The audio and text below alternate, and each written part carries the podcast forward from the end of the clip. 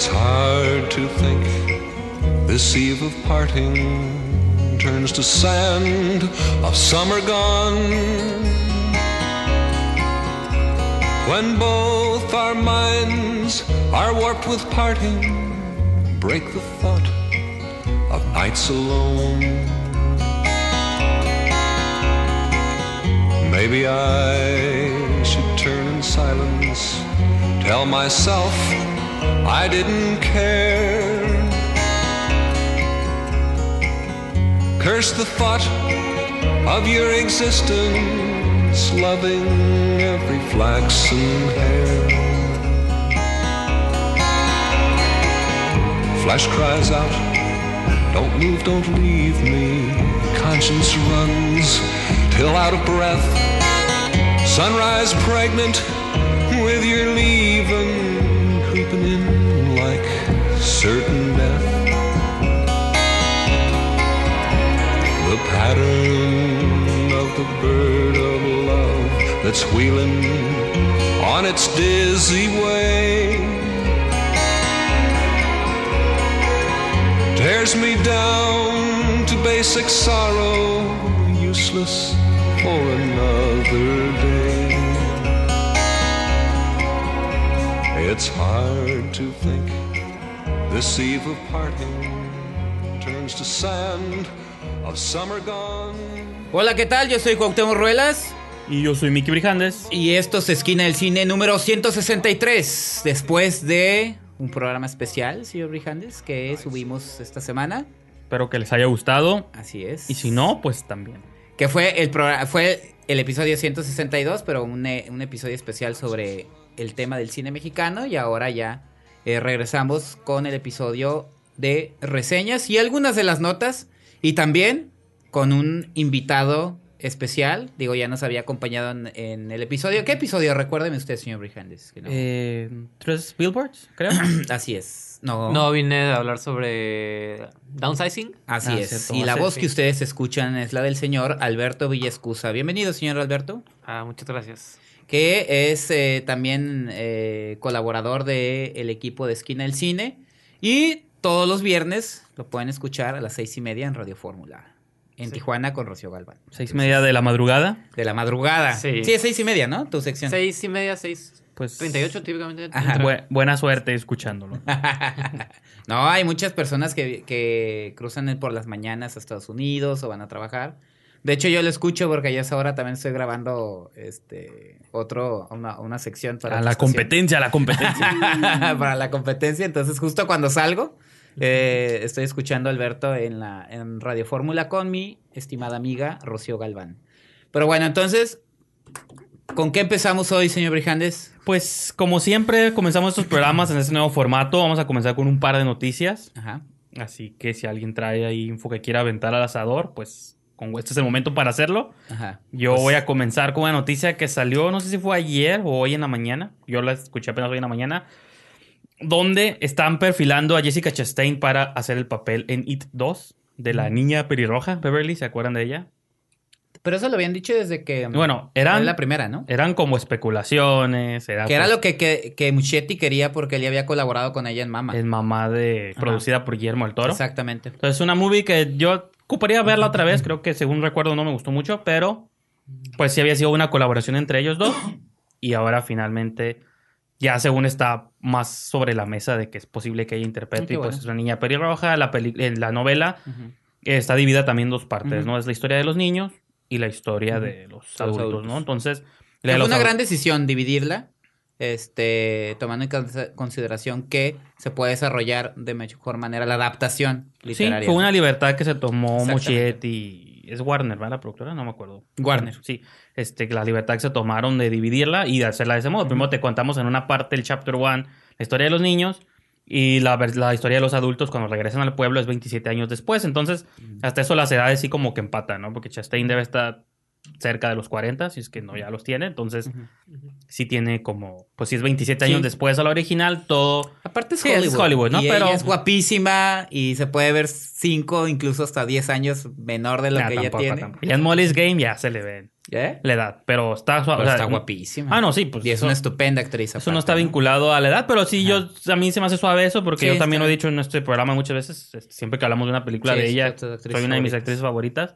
como de su generación, ¿no? Junto con Emily Blunt, Sí. todas esas actrices ya maduras que siempre entregan, hasta así, así sean movies chafas, como La chica en el tren o este Rápido y Fu- bueno, esta es Charlize Theron, pero este ¿cómo Emily se llama Blunt, la ¿no? otra? Ajá, Emily, Blunt. fue sí, la de la eh, chica del tren. Chica es del Emily Blunt. tren o en esta que hicieron juntas de la Reina de las Nieves, que sale Ah, Jessica Chastain. Esa movie siempre, Jessica. Chastain y Emily Blunt. siempre va a ocupar un espacio en mi cabeza porque tiene tres buenas actrices. Las tres dieron lo mejor, pero es las de las peores movies que pudieron haber hecho Sí. juntas, ¿no? Pero hasta sabe como verlas en pantalla, las tres, tres grandes actrices, en mi opinión, y bueno, en la opinión de Hollywood también. Ujú. Pues posiblemente ya sea Beverly de It. Y también se sabe, ya viéndolo como por el lado de como piezas de dominó, de que una vez que casteas a alguien grande, posiblemente los demás roles ya también puedes. Ya tienes como, ah, pues va a estar Jessica Chastain, entonces que puedes sumar actores conocidos, pues, ¿no? Sí. Este, que no tengan que ser así actores de serie B o algo así, desconocidos. Este, otra de las noticias importantes, pues sucedieron los BAFTA, ¿no? Que creo que en su momento no alcanzamos a mencionar las nominaciones, pero pues dijimos ya mejor cuando den los premios y todo esto, pues ya los, lo comentamos bien. Pues yo estoy bastante molesto, obviamente. Y porque la mejor película, pues fue Tres Billboard fuera de Ebbing, Missouri, Ajá. que no es la mejor película. Que por cierto, por mucho. qué bueno que lo mencionas porque eh, el escritor tijuanense Juan, eh, Juan José Luna hizo un comentario esta semana sobre la película. A mí me gustó mucho, pero a partir de lo que él dijo, como que entendí mejor la película. Dice, la película habla sobre el perdón, incluso en situaciones sumamente extremas. Llévese eso a su cabeza, señor Rijandes, y entiende la película. Usted que se está haciendo tan reaccionario, No, con esa pero cinta yo no tengo publicando- que, yo no, yo no veo mi cine esperando. el perdón incluso con las personas, aunque la situación sea repulsiva, aunque los seres sean Ahora resulta malvados, el debo- perdón siempre tiene que estar presente en los seres humanos. Ahora resulta que debo buscar lecciones de vida en mi cine, ¿no? Que me digan cómo vivir, cómo actuar.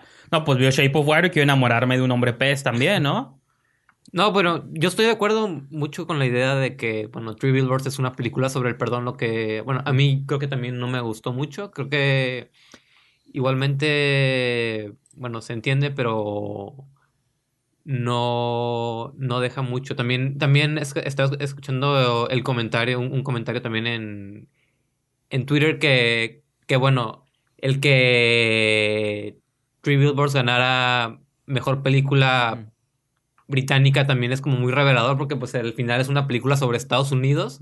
Entonces, pero totalmente todo el tiempo se nota que es la sensibilidad de alguien que no, que no ha vivido como, como esta realidad, que no está tan identificado con ella y creo que eso al final... Y eso ¿Y es- le- le- acá? No, y el eso es lo que me que molesta. estar- No, no A tiene Iñárritu que... no le dijeron nada con Babel. Ay, el chilango, porque habla así de Tijuana? Es una interpretación artística. Bueno, y pero es como el una mismo interpretación país, artística, es el tenemos mismo que país. aceptarla y entenderla. Pero Yo bueno, no considero vamos a a Iñárritu discutir un ahorita ignorante. entre Billboards ya tienen la reseña ahí. Mejor, ¿quién más ganó, señor? Este, bueno, ganó, como dijo Alberto, los dos. Ajá. Mejor película en general y mejor película británica, que Ah, es como mejor película local, ¿no? Para ellos. Porque es Marty McDonald, se considera, ¿no? Como, Este, ajá. eh, como mejor Guillermo del Toro con el laberinto mejor película en un lenguaje que no es el inglés. Aquí no dicen extranjero, es no Ajá, inglés. sí, sí, sí. Es The Handmaiden de Park Chan-wook, que yo según es de hace dos años, pero aquí está nominada, ¿no? Pues es que le llegó apenas allá, ¿no? en mejor documental, Yo no soy tu negro, de Raúl Peck. En película animada, Coco. O Caca, le diría yo. estuvo bueno. La volví a ver porque ya Tengo salió. que aceptar que, que, que sí estuvo el chiste. No, volvió a salir y volvió. Bueno, muy chistoso usted, señor. Ya salió como en DVD y todo, la volví a ver y dije, no, me reafirma que esta está inflada. No, aparte, digo, hay que mencionar que realmente eh, no tenía competencia este año en cuanto a producción norteamericana. Boss Baby. No he visto la de eh, los cuadros de Van Gogh, ¿cómo se llama? A Loving Vincent. Vincent. Bueno, original Ajá. Loving Vincent. Aquí no sé Que, eh, pero que realmente las producciones de otros países no tienen competencia contra Pixar No, y en lo que hace Disney, sí, o sea- ¿no? Pero del otro lado, digo, Ferdinand, Boss Baby, digo, para los Oscars. No aquí en el. Lego, Batman, que Ah, la ¿ves? obviaron. Pero no la nominaron. Sí, ¿no? cómo- Siempre es novean las Lego Movies, ¿no? Sí. Ajá. Pero bueno, a ver, ¿cuál otra fue? También estaba nominada la de una película francesa, ¿no? La de... My La- Life as a Courgette. Ah, sí, esa está Es la de Calabacín. ¿no, Sí, No, pero eso ya fue el año pasado. Pero sí es Pero- esa o no? Porque no sé, estoy Creo que seguro. sí, porque se ha de haber estrenado pues apenas este Pero para año. esta, para esta edición de los Pues es Oscars, que a lo no, mejor fue es- el año pasado. El No, año pero pasado de los estuvo No, no, nominada. no, ¿no? pero aquí están estas tres animadas. Está Coco, Loving Vincent, que es la de Van Gogh, Ah, pues mira. y My Life as a Courgette, que según yo tengo entendido Sí, la, la vida de Calabacín. es la de Calabacín, que Sí. es que a lo mejor... Ah, entonces ella sí tenía competencia. Es que son fechas de estreno varían, pues, o sea, de que así películas que aquí se consideran Pero- de cierto año, o a lo mejor en Inglaterra apenas salió y es del 2017. Pero a título personal, la vida de Calabacín es genial. muy superior a, a Coco, pero bueno. ya. Pero pues Coco Disney les pagó a los Creo BAFTA que, creo que ahí sí tenía más competencia en los BAFTA que acá en, en, en la academia, ¿no? Mejor director gana Memo del Toro por la forma del agua. Yeah. Mejor guion original, tres billboards. ¿Eh? Este, mejor guion original, tres billboards. Dígalo en voz alta. No, no, no. Marty McDonald Se- por se oye- Billboards se- Outside Ebbing, Se oye igual al micro, se no, no quiero piquear el audio. Pic, pic, pic, pic. En guion adaptado, Call Me By Your Name. Este, Call Me By Your Call Name. Me By Your Name con- por James Ivory. Estuvo, y estuvo nominada a Molly's Game, que a mí me gustó. mu- Y Paddington Ah, 2, mira. eh, así que... Ah, Paddington. Uh, ahí. que no la vi. Ah, eso sí me. Paddington 2 está genial. Sí. los actores creo que van a ser muy similares aquí los, los Oscars, ¿no? Ya la próxima semana vamos a hacer nuestro show de Oscars. No se asusten Sí. porque no lo hemos hecho. Ya la próxima semana vamos a hacer. Gary Oldman gana el mejor actor principal. Eh, Frances McDormand gana. Ay, sí, aunque no, muy no me gustó, sí me gustó ella. Entonces, digo, había preferido Sally Hawkins, pero está bien. Saoirse Ronan. Saoirse Ronan en, en Lady Bird. Este, Sam Rockwell gana como mejor actor de soporte y Alison Janney. Esos dicen que ya están cantados, ¿no? Tanto en los Oscars como ahorita en los BAFTA. Música original ganó Alexandre Desplat, Shape of Water. Mejor cinematografía, Roger Dickens, Blade Runner. Mejor edición, este, Jonathan Amos y Paul McLeese de Baby Driver. Y pues esos son como los, los importantillos, ¿no? Así que no sé qué opinan al respecto, chavos. ¿Está Todo- bien? Pues ya, todo- pues ya es lo último, ¿no? La última premiación rumbo al Oscar. Hay Y- uno en el que estoy ligero, se me hace raro, es este mejor este estrella en ascenso, se lo dieron a Daniel Kaluuya de que no sé qué implica ser en ascenso, Ajá. como que ser joven, ser un primerizo, él ya tiene No, en ascenso, pues es un. eh, porque realmente digo, a pesar de que sí tiene una carrera. Y porque estaba nominado Timothy Chalamet, que para mí, aunque no me gustaron sus movies, Ajá. yo sí se lo hubiera dado a él porque siento que es la cara que ahorita está, es el actor No. joven en ascenso del momento, ¿no? Sale- En teoría, porque Daniel Kaluuya también, uh, ya lo están Black Panther, Black. Panther, todo y que ya hablaremos eh, más adelante. sale más gordito, ¿no? Que, que era Ajá, más, más ponchadón. más ponchado. Y este, pues sí, digo, cualquiera de los dos, digo, a lo mejor el reflector está más con Timothée Chalamet, porque es como, ¿qué dicen? El James Dean de nuestra generación. James, algo así leí en una revista, no sé si fue en Empire o en Cine Premier, pero por ahí es. Y eso dijeron de James Franco también en su momento, ¿no? Ajá, Que sí, así sí, como sí. este actor. Pero ya se, se deslindó de eso y ahora es un artista ahí medio extraño, ¿no? con proyectos ahí variados. Este, también fue la premiación de la Sociedad Americana de Cinematógrafos, que es como el gremio específico Ajá. de los... De ahí vas a saber quién se lleva el de fotografía. Pues para- ojalá sea el mismo, porque aquí fue Roger Dickens por Ah, Blade claro. Runner. Le dieron el premio. Que ya se lo deben, ¿no? Que ya ha ganado varios, o sea, ha ganado varios de estos, ha ganado esos, BAFTAs, pero no ha ha ganado ganado de todos, menos Óscares, Ajá. ¿no? Y te ha tenido 14 nominaciones, entonces... Sí. Es el Leo DiCaprio de la fotografía. Sí, Bueno, ya no, porque Leo ya ganó. Bueno, Entonces, Leo pues, en su momento. El Alfred Hitchcock de la fotografía, Adrián. Se lo tienen que dar, ¿no? Tarde o temprano. Sí, sí, sí. O sea, por la movie que eligieran dárselo. o el yo creo- Stanley Kubrick de la fotografía, él tampoco le dieron Kubrick un nunca ganó un premio. No, mira, lo que, va, lo que va a hacer es que Roger Dickens va a hacer una, una película con una, con una fotografía tan fea y por eso se la van a dar. O sea, sí. siempre es la que menos merece. Sí, ya sé. No, Pues- pero en, es- en esta ocasión sí estaría, estaría chido, ¿no? No, Igual pues la Blade Runner tiene todo. Tiene foto, tiene estilo, Ajá. tiene... ¿Tiene usted otra noticia o, puedo Sí. decir mi chisme? Ahorita, la última... Chismarajo. Y aquí es donde ya voy a sonar como viejito, ya digo Ah. que la edad ya me está pegando. O sea, como estas señoras que ven el noticiero de la tarde y, Sí. ay, pobrecitos, Ok. y lloran. Este, y estaba curioso que salió ahorita el tema de tres billboards porque está conectada ligeramente con esto, ¿no? Eh, y va a sonar como que no tiene nada que ver con cine, pero al final se conecta. Eh, si escucharon o si se enteraron, esto es noticia mundial o no más de Estados Unidos. Hace como una semana o dos semanas hubo uno de estos clásicos tiroteos. Ah, ya sí. uno dice tiroteos porque pues, Sí. clásicos porque suceden pase cada Cada- 15 días, ajá. ¿no? Muy en una escuela americana en Parkland, Florida. Entonces, pues los políticos siempre salen a hacer statements y que esto y lo otro. Entonces, el senador que representa a Florida hizo un statement de que eso no está vinculado a, al control de armas y cosas así. Entonces, obviamente, pues eso es lo que pide toda la gente que quiere, pues una especie como de... Pues sí, que se le ponga un control a esto. Digo, eso ya son debates políticos que a lo mejor no vamos a explorar aquí en este programa, más que ni siquiera son políticas de nuestro país. Creo que nosotros tenemos otras cosas por qué preocuparnos, vienen campañas y cosas así Sí. raras. Pero lo que se vincula a tres billboards es que hubo una compañía, un, hubo un grupo como de activistas que afuera de la oficina de este senador pusieron tres letreros rojos Ah, ok. con letras que dicen masacrados en la escuela Mm.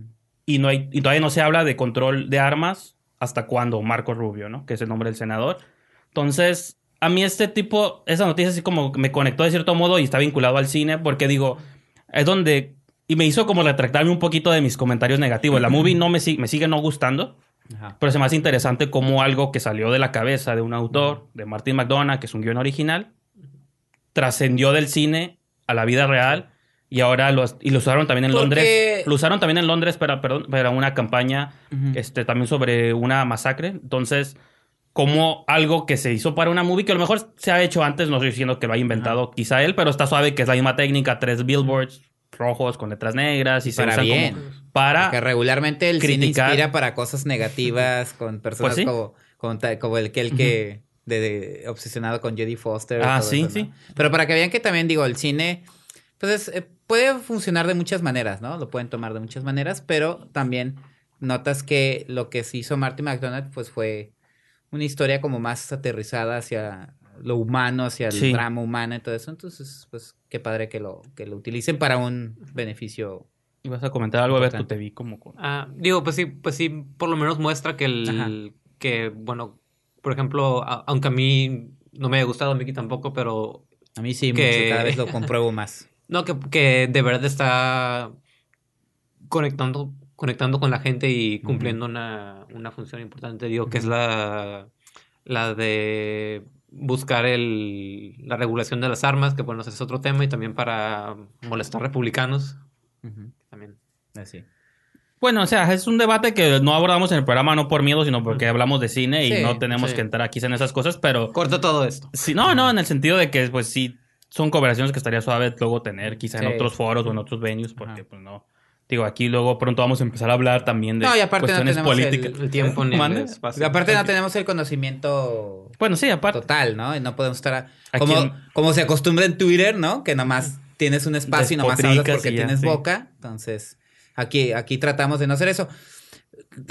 a pesar de que, digo, voy a mencionar una, una nota que sucedió del día que... Ahorita que estamos grabando sucedió el día de ayer. Lo estoy mencionando porque involucra el cine mexicano y una actriz que a mí me gusta mucho y un director y productor del que he disfrutado mucho sus, sus, producciones. Válgame la redundancia. Eh, y aparte que es un tema que pues ya habían dicho el Me Too, Time's Up en Estados Unidos, pues prácticamente ya llegó a Latinoamérica. Tarde como todo llega aquí. ¿no? eh, eh, llegó a Latinoamérica en un programa de entrevistas especial que hizo Carmen Aristegui en CNN en español. Tenía tres actrices, eh, Carla Souza, que es la actriz que, de la que disfruto mucho sus películas y considero una mujer talentosa. Stephanie Sigman, que es una de sus actrices favoritas, señor Brijandes. pues ya no le... Era, porque ya no ya la ni ves nada, ¿no? Ya- en ya- Annabelle. Yo no la he visto. De monjita ahí. No, pero tiene buenos proyectos. De hecho, ahorita está en SWAT, eh, una serie. Y ella estuvo también Yo no en veo la series, primera temporada hasta de que- Narcos. Yo no veo series, Ajá. así que hasta que no haga cine y cine bueno, yo ya... y Paola Núñez era la otra actriz. nuestra- Entonces las, las tres actrices eh, estaban... eh, era como las tres actrices exitosas en Hollywood y cada una estaba un testimonio precisamente de, de acoso laboral. Y el que llamó más la atención fue el de Carla Souza porque ella menciona que hace 12 años aproximadamente un director, productor no especifica película ni, ni, te- ni- o televisión, Al final también, bueno, ahorita termina. bueno, la acosó, finalmente ya dijo me violó, ¿no? Que la había violado. Aquí la nota es que después de que se da esa entrevista, eh, que fue en la noche, después sale el noticiero de, de Denise Merker y justo cuando termina el noticiero de Denise Merker, Carla Souza no dio nombres, Carla Souza no especificó director de cine o televisión, simplemente dijo que, que eso lo había sufrido años atrás. Y Denise Merker da un comunicado donde dicen, tras las acusaciones de, tras las acusaciones de Carla Souza, Televisa hizo una investigación preliminar y ha decidido este, romper relaciones con el productor y director Gustavo Loza. ¡Pum! ¿No? Suelta el sí, nombre, sí, sí. cosa que no había hecho Carlos Sousa. Y Gustavo Loza es un hombre que ha hecho la de Paradas Continuas, que considero que es una de las comedias juveniles de las mejores que se ha hecho en el cine mexicano. Este, en televisión ha hecho eh, Héroes del Norte, con, creo que fue el primer proyecto con el que trabajó con Carlos Sousa. Eh, después, digo, tiene ¿Qué culpa tiene el niño? Que es La que la lanzó en cierto Con- punto, ¿no? Bueno, ¿Eh? la que la puso así como protagonista. No, fue. Ah, como protagonista, Sí, sí, protagonista. como porque fue Nosotros los Nobles la que la puso ah, en el. cierto, en sí, cierto, en sí, cierto. el Sí, a Luis Gerardo también, pero la que Y- la... Sí, sí. Pero esta película la produce ella junto con Gustavo Loza. Entonces, eh, sí estaba como. Bueno, aparte que ya no dio nombres. Aquí la nota fue que Televisa dio el nombre y tomó una decisión y un juicio. Y vámonos, o sea, aviéntenlo a los lobos a Gustavo. Loza sin aclarar específicamente qué está pasando, ¿no? Ya Gustavo Loza dijo que él no era, dio una entrevista con Jorge Poza en Radio Fórmula. Aquí está, está, está, está caray el tema. Este, de verdad es lamentable eh, cómo, se cómo se está manejando. Yo sí le creo a Carla Sousa. Sí estoy seguro que, que le sucedió algo. Si fue o no Gustavo Loza, eso es lo, eso es lo, eso es lo gacho, ¿no? Si fue, Bueno, Pues- pero eso ha pasado también en el movimiento original. O sea, muchas de las Sí. personas que se les acusa, unos lo aceptan sí, pero se me y hizo como otros lo niegan. Entonces también Ajá. no podemos así... Una cosa es que seamos fans o no, pero Sí. no sabemos... O sea, los únicos No, que pero a mí lo que me llamó la atención es la, la, la forma en la que se dio. O sea, sin lo ella del- dar nombres. Es algo que, ¿no? algo que iba a preguntarles. ¿Ustedes creen que se deben dar nombres o no? Porque yo siento que No parte sé. del movimiento es de hacer la denuncia Pues sí, ¿no? 100%. Entonces, Yo también consideré. Pero digo, también eso, digo, pues debe ser a discreción de la persona que acusa, ¿no? Digo, Ah, bueno, sí. no, pero cuando ya lo haces en un medio, sí, como dice Brijandes, sí no, no, serían como y- importantes, o sea, ¿no? tienes razón, Alberto, en el sentido de que por muchos años, o sea, si hubo gente que por- no se decía, pero luego se empezaba a decir, a- como dice la, la discreción de la persona.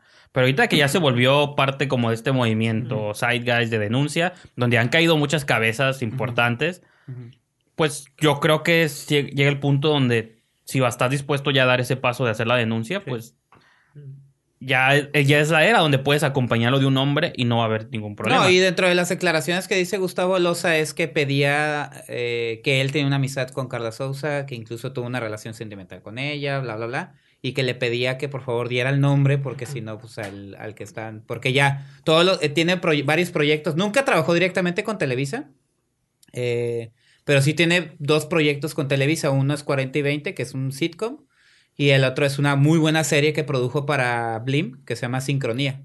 Que por cierto ahí sale Silverio Palacios, Mm. nuestro compa Silverio Palacios. Sí. Pero eso es, eso es lo que llama la atención, o sea, cómo se toman como esas decisiones tan abruptas, ¿no? Justo, o sea, horas después de que Carlos Sousa dice eso y que ni siquiera da nombres, No, ponen la que- cabeza de Gustavo Loza, ¿no? Ahora, el otro caso fue el de Stephanie Sigman, que ahorita todos están yendo con lo que dijo Carlos Sousa, pero Stephanie Sigman dijo que cuando ella tenía 22 años, no sé exactamente qué edad tenga ahorita ella, no, creo que andan en sus medianos 30, Sí. este, que un director en una fiesta eh, la, rin- la rinconó en un cuarto oscuro y la manoseó. Ella no dijo violación, dijo que la manoseó en- y que la, pues, no, no esas palabras, pero que entre él y su esposa, la esposa de este cineasta. Órale. Pues, Y eso sí lo dice y lo Qué pueden leer en europeos. Twitter. Dice, es un director conocido por sus excentricidades, porque no trabaja con actores y porque es alabado en festivales. No, y aquí no vamos a dar nombres ni nada, pero pues a los que conocen el cine mexicano, pues sí les, a todos, o los que están en el espectáculo, pues a todos les sonó la campanita de un personaje en específico, pero también no se dan nombres y nosotros no podemos decir aquí nada. Lo de Gustavo Loza sí, ocasionó como un, chis- un chisme que se corrió por Twitter el día de ayer, pero cañón, sí, sí, sí. involucrados. eh, el crítico de cine que yo sigo mucho y me gusta mucho, Miguel Cane. Incluso Leonardo García Sao hizo un comentario, no directamente, pero sí dijo, ah, ya dijo, y ya estando así como en el chisme. Y Miguel Cane dio otro nombre, dando a entender que a Gustavo Loza lo están utilizando como chivo expiatorio para otro productor, director protegido por Televisa. Sí. Entonces, eso es lo que se me hace mala onda. O sea, ¿cómo, No, bueno, cómo que- se desvirtuó toda la nota? A convertirse un chisme y a dar nombres y porque Es que tampoco sí. sé si ese nombre que dio él sea cierto, si es, el de Pedro Si Damián. es el caso que tú dices, o sea, yo siento que en cuanto ella dice esas cosas, obviamente Ajá. en ese nivel todo el mundo está pendiente de todos los medios y todas las cosas. Empieza a trabajar la maquinaria como la película esta, nunca se me olvida, la de Robert De Niro, Walk the Dog se llama, esta Sí. donde Sí, cómo sí, recrean la guerra y cómo recrean como para crear empatía con una niña. Escándalo en la Casa Blanca Ajá, entonces, yo siento que desde que hacen esa denuncia y están cerca ahí como de que caiga un, este, un pez grande ahí o esos... Empiezan a trabajar esta maquinaria misteriosa que siempre creemos que es Televisa o estas compañías. Y dice, ok, en el siguiente anuncio vas a, a ese... Mejor caiga este a que caiga nuestro pez dorado, ¿no? Y el nombre que dieron es el de Pedro Damián, que es un productor que sí es conocido por ser de los este, niños dorados de. Bueno, ya no es un niño ni, ni tampoco nada. Sí, sí. Pero de los, de los productores estrella, perdón, porque ya es una persona sí, ya grande. Pero a lo que voy es. Otra cosa, y creo que lo habíamos mencionado precisamente en el programa que estuvimos en, eh, con Alberto y con César Jarero, que habíamos hablado sobre que no había llegado a, a México, a Latinoamérica, los casos de acoso, siendo que en México se sabe hasta por, o sea, se sabe de infinidad de casos de, de abuso de poder, de acoso sexual contra hombres y contra mujeres. Y de hecho mencionaba que un chiste recurrente del conductor Horacio Villalobos, que por cierto no sé si manejó bien o no la nota, porque ahí tuvo varios detractores, ¿no? En redes. Él siempre hace un chiste recurrente sobre el productor Ernesto Alonso. Ernesto Alonso era un productor, el que hizo Maleficio, grandes producciones de, de Televisa, donde se decía que tenía una casa, todavía existe como locación, que es la Casa de las Campanas, Ah, sí, y que todos los viernes terminaban de trabajar en Televisa y que se iban a prácticamente a, a padrotear a las actrices y todo eso, ¿no? Que era una, es una situación totalmente horrenda y se sabe, se sabe de muchos artistas si ustedes buscan.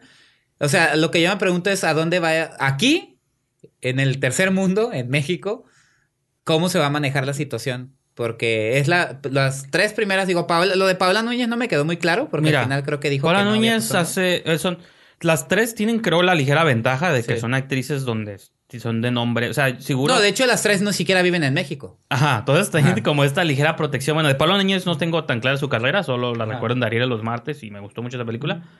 Este, como dices tú, Sigman ya está trabajando en Estados Unidos, Sousa también, entonces Ajá. de algún modo.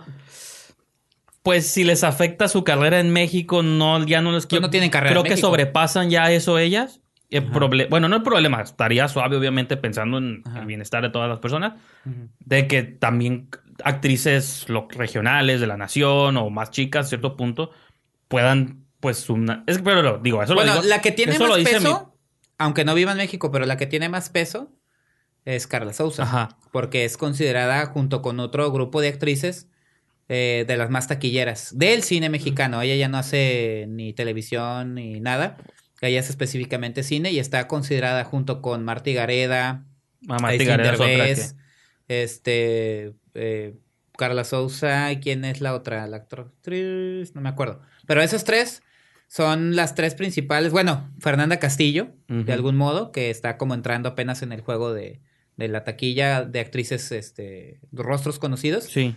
Pero las principales son Carla Souza, Marty Gareda y Aislinn Derbez, eh, que son las que se pelean como la corona de la, De la comedia romántica de la mexicana. reina de la comedia romántica, ¿no? Que de las tres, yo considero que primero es Carla Souza, que en, en talento, Aislinn Derbez y luego Marty Gareda, ¿no? Pues tú la viste en ha estado en carbón alterado, ¿no? Pues no lo sé mal, la, apenas llevo dos capítulos, pero pareciera que eh, aquí en México está en su, eh, en su nicho y allá como que sí la hacen. Pues actuar. sí, porque, Hay que bueno. recordar que aquí todas ellas, las tres, bueno, no, Aislinn no. Yo como Pero usuario... Carla Souza y Marty Gareda producen sus películas. Yo como usuario de Reddit, ahí este, de pronto hay un Reddit que pone como todas las escenas, este, eróticas de desnudos, Ajá. explícitas de las películas, como que te hacen el paro y te las ponen y últimamente están poniendo muchas de Altered Carbon con pura Marta y Gareda y como que la gente, los comentarios, hoy no sabía quién era ella, pero voy a seguir su carrera. O sea, como Ajá. americanos, pues que no Sí, sabían ni quién chingados era, Ajá. pero a raíz de esa serie que se encuera ya todo el mundo, oye, ya soy Pero fan", fíjate, esas son actrices así, ¿no? que de algún modo, te digo, tanto Paula Núñez, que ya dije, Stephanie Sigman, que ahorita está en SWAT, en la, en la versión televisiva, y- o Carla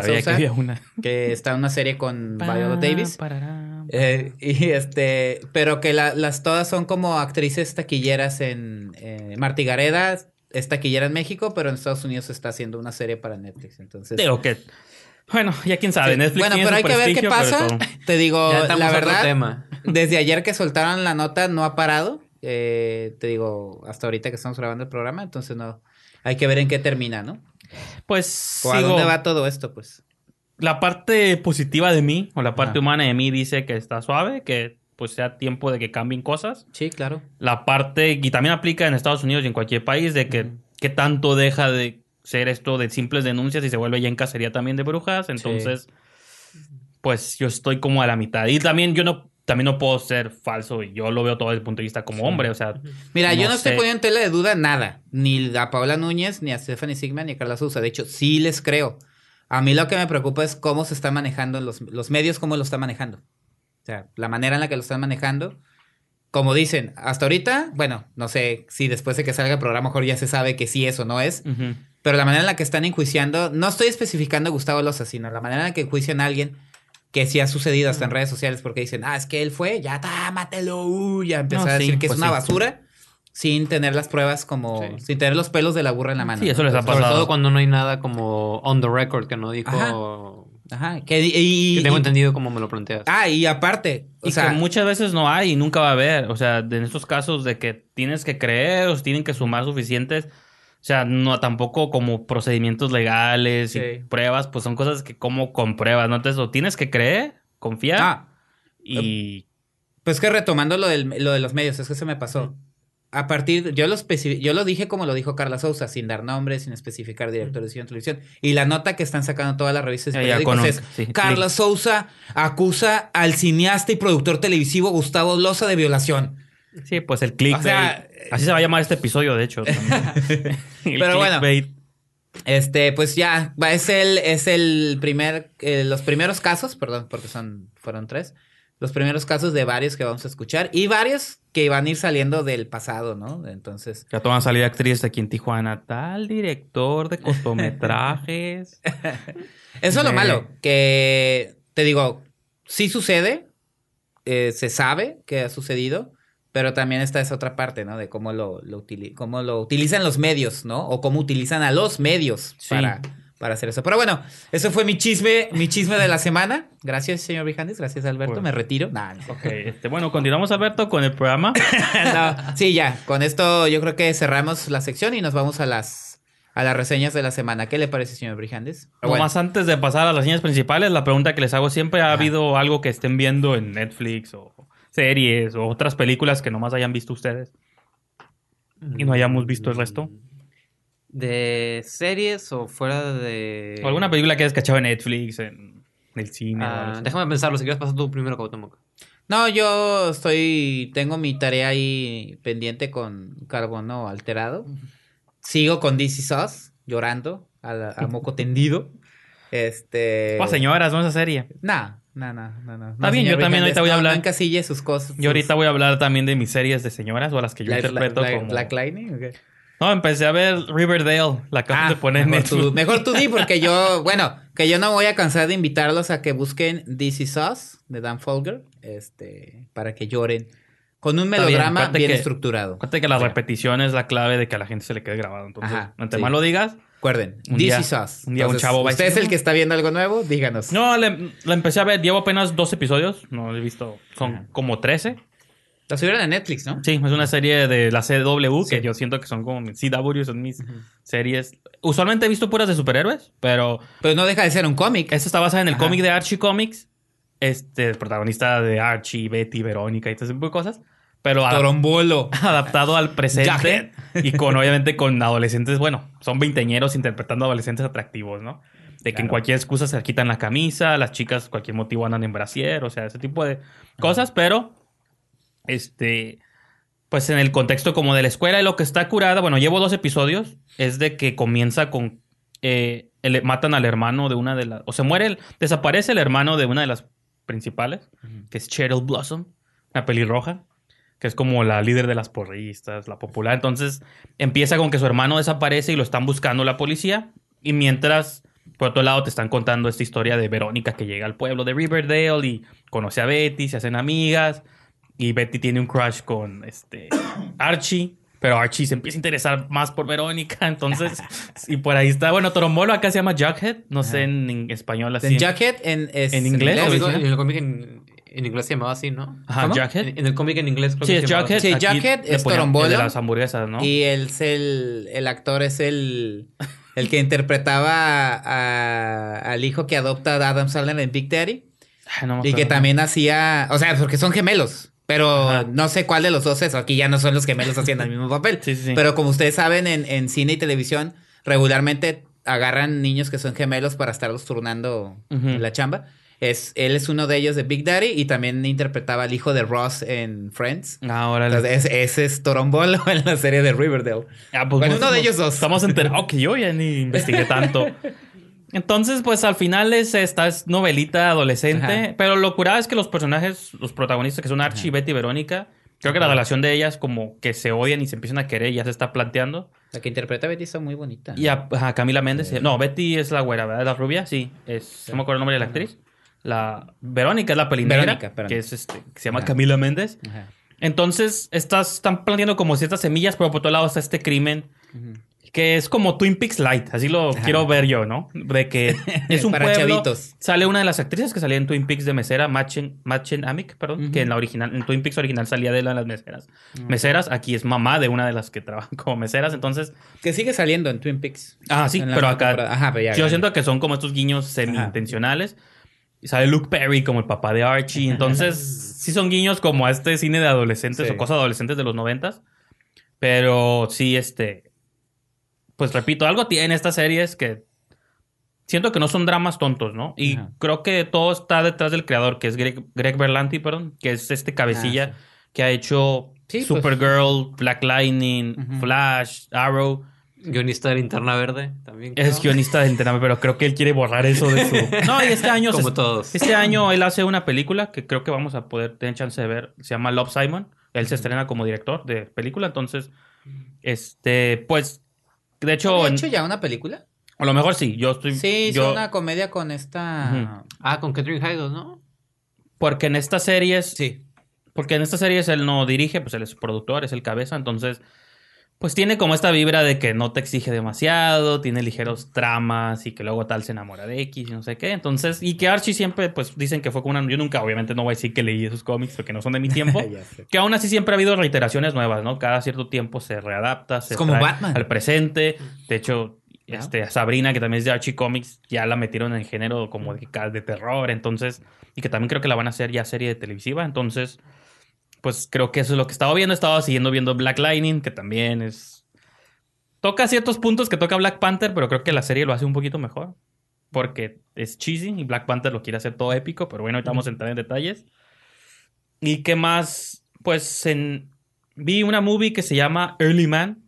Creo que se va a estrenar este viernes aquí en México. Fíjate Yo que la- yo tenía oportunidad de verla el domingo, pero Ajá. no tuve chance. Yo la vi Una en- función de prensa. Yo la vi en San Diego porque casual iba a ver iba a ver otra, pero no se me ajustaban los horarios. Iba a ver la de Winchester, pero dije, "Ah, va a salir aquí. No confío mucho en los directores, entonces la única opción que tenía era ver esta de Early Man, esa película animada de Aardvark Studios, que son estos que hacen Wallace y Gromit y ese tipo de animación, ya del perrito y el señor pelón, ¿no? Lo tiene una de unos pingüinos y no sé, la del bo- Shaun the Sheep también, esta de los borregos. Entonces. Acá ellos en Early Man, que repito, se va a estrenar yo creo este viernes, entonces creo que si les interesa lo que les voy a platicar, pues la pueden ir a ver, ¿no? Que es Yo sí sobre, la voy a ver. También sí me gustan las películas. es de- sobre una, es como una reinterpretación del director Nick Park del origen del hombre y de una de las cosas importantes para los ingleses, que es el fútbol, ¿no? fútbol. Yeah. Pues, woo. empieza con Ya unos- con eso me la vendiste. Sí, empieza con los cavernícolas y con la destrucción de la humanidad. Cae el cometa, este, Ajá. el meteoro Los que destruye dinosaurios. dinosaurios. Pero cuando el, el meteoro llega y destruye, se destruye todo, nomás queda como una piedrita en el centro. Entonces llegan los cavernícolas a tocarla y se queman los pies, entonces empiezan a patear. Entonces, como la están pateando, ya se elabora como que uno trata de atraparlo. No me están viendo, pero la trata de atrapar con las manos y entonces, según así se inventa el fútbol, ¿no? Entonces, varios años después, en la edad de bronce, como que ya se supone que ya hay ligas de fútbol. O sea, obviamente es una versión súper Sí, sí, sí. fantástica. Es como los picapiedra, pues. Ajá. ¿no? Hay como unas ligas de fútbol y tienen su equipo de los que son los de la edad de bronce. Ajá. Y todo, o sea, entonces llegan como a un valle que estaba poblado todavía por los últimos cavernícolas que quedan. Entonces, los, los llegan estos vatos ya con armas y todo y los corren a los pobres cavernícolas, que están medio tontos todos, ¿no? Así de que Pues no sí. saben ni cazar mamuts ni nada, un conejo se les escapa. Entonces, como que se, por hacer, por este, como que sin querer se llevan a uno de los cavernícolas y él ve cómo juegan fútbol. Entonces decide como retar a los de la edad de bronce. De que, ah, los retamos a un partido y el que gane, si, si ganamos nosotros nos regresa a nuestro valle. Y si ganan ustedes, pues se quedan y terminamos como esclavos para ustedes, ¿no? Entonces, que últimamente está te está como tomando mucho el tema del fútbol como para decidir eh, eh, eh, momentos cruciales. Estaba escuchando ¿no? hace poquito a la directora del Festival de Cine Judío que se acaba en la Ciudad de México ajá. y precisamente hablaba de una película que trata sobre que es una comedia, Sí, una sí, sí. sátira, parodia, donde los judíos retan a los, a los, como a los musulmanes a un partido de fútbol Ah, y si ganamos nos quedamos con todo y si ganan ustedes se quedan con esa parte. es una manera como muy- sumamente Absurda. simplista, ¿no? O absurda, pero eso es el absurdo. O sea, el absurdo es Sí, el elemento que, que, que trata de explotar la película. Creo que eso digo, es- me llama la atención sí. que digas eso, si ustedes ganan. Y siempre han dicho, también es una frase, ¿no? ¿Por qué los, los problemas del mundo no los ponen Después. sobre la cancha de fútbol y ahora sí, ¿no? El que gane y... Las guerras, ¿no? Que se resuelvan con un partido de fútbol, ¿no? De que... Digo, a mí que me gusta mucho el fútbol, yo he sabido de casos, eh, me acuerdo de Corea, ¿fue en Corea-Japón? 2002. Hubo un partido muy emblemático entre Irán sí. contra Estados Unidos. Entonces era, obviamente no estaban peleando territorio de nadie, pero Sí, era como pero- el honor. sí. Ganó, me acuerdo que ganó Irán y a pesar de que ganó no significaba nada porque creo que ya estaban eliminados de la fase de grupos, pero para los iraníes significó así como que, ah, ganamos. Entonces, Por eso, o sea, yo sí creo que a ti te va a gustar la película. Sí. Y yo, por ejemplo, a pesar de que aunque no soy seguidor de fútbol, de todos modos, entiendo y está interesante de pronto verla como con un público norteamericano, porque sientes que cosas que son muy. Es que no son, obviamente no son mexicanas, pero lo entiendes como, Sí. como un- eh, persona que vive en un Es país un donde el fútbol que es hemos importante. adoptado Entonces, mucho los Es lo mexicanos. que tenemos en común quizá con Inglaterra o Argentina o cualquier otro país que Sí. sigue el fútbol así, Sí, su claro. pasión, ¿no? Su religión. Pues está suave como este Nick Park y te presenta algo que es muy importante para los ingleses, viéndolo en un país donde los niños y a los adultos les vale. Pero yo lo digo, ah, estos son chistes que siento que en México van a pegar bien porque son cosas muy de soccer que están suaves y Sí, tienen sí. sentido, ¿no? No, y que también deporte que pega mucho, te digo, eh, incluso familiar. Los niños. Sí, sí. Por decir, aquí la película, hablando de argentinos, la película de. Ah, ¿cómo se llamaba? Era una animación que hizo Campanella, el director. ¿Metegol? de- ¿Eh? ¿Metegol? Sí, Metegol. Ah, cierto. Este, que hizo el director de eh, El secreto de sus ojos eh, y que ganó, que ganó el Oscar. Este, es una película que, siendo una producción argentina, pegó mucho en México precisamente por el tema del fútbol. O sea, es como lo, lo que lo unificó, ¿no? Porque a lo mejor este, pudiera no llamar la atención, pero el simple Sí, hecho de que era de fútbol fue un hit la animación. Entonces, eso está padre, ¿no? Entonces, pues digo, esa. Digo, al final ya creo que es difícil evaluar. Bueno, a mí me resulta difícil evaluar una animación ya, como qué hizo bien y qué hizo mal. Pues digo, al final es- no es para niños, pero tampoco es para adultos. Es como. está bien, eso, eso es lo padre de es las como esa de- animación, pues cumple, tiene chistes. No, o sea, no es una. Yo, como entro a mi cine, siempre es como ver una trama interesante, cosas así, o visualmente. Pues la animación visualmente sí está curada, ¿no? O sea, son sus bonitos de plastilina que Sí. son muy famosos de ese estilo. Entonces, si les gusta el estilo visual de Nick Park, pero repito, es, es como si eres fan del fútbol o como de situaciones absurdas generadas a raíz de eso, pues yo creo que también sí les puede gustar. La veremos, la veremos. El cavernícola aquí se llama. Allá le Ajá, es pusieron. Early Man, y aquí es el cavernícola, Hombre para que la cachen se estrena el fin de está- semana. Está chistosa, está chistosa. Te la va a pasar bonito. ¿Algo más que quieras mencionar? No, no? Pues yo, yo Ah, sí. el fin de semana vi, vi una película en Netflix, ya, ya tiene tiempo, creo que está en la plataforma. Vi Rock and Rolla de Guy Ritchie, una película que hacía mucho que no veía, que recuerdo que me gustó mucho la primera vez que la vi, de haber estado en la, en la prepa, pero me, Me sentí me- viejo. Pues ahí la dimos todos, ¿no? En la prepa. Ajá. Aunque nuestras prepas fueron hace mucho Sí. tiempo. Sí, me imagino. Sí, no, pero es esta película que me, me dio curiosidad de ver otra vez porque quería algo así como, como, muy como, como dicen, masculino, muy, muy, muy de acción, muy de, muy- con una trama muy enredada, pero lo que me sorprendió mucho fue, fue, o sea, viéndola ya desde otra perspectiva, es como, como, como la trama es más un resultado de las, de las varias dinámicas de poder que hay en el, que hay en, en juego. Tienes, bueno, pues es, es la, la historia de estos dos, bueno, este grupo de, como de criminales de, de, de poca monta que son Gerard Butler, Tom Hardy, Idris Elba. Que ¿De, bueno, qué, de que- qué año es la movie? ¿Te acuerdas? No. 2008 creo. 2008, ok. Era 2008, cuando apenas 2007. estaban. Sí, cuando... Porque Gerard Butler todavía no era. Héroe de acción que es ahorita, ¿no? O apenas estaba comenzando. Apenas, ¿no? Sí, pero de, de esta época en la que, en la que podías ver a, a Tom Hardy y a Idris Elba haciéndole segunda a Gerard Butler. Cierto. Y ahorita. Ahorita ya, ahorita- ya Pato les pide chambas. ¿no? Oye, no, no tienen, hay algo, men, para mí. Sí, no, pero son estos, en, en la película interpretan a estos criminales como de clase obrera que, que están ligados con este otro como gángster que, que es Tom Wilkinson, que es.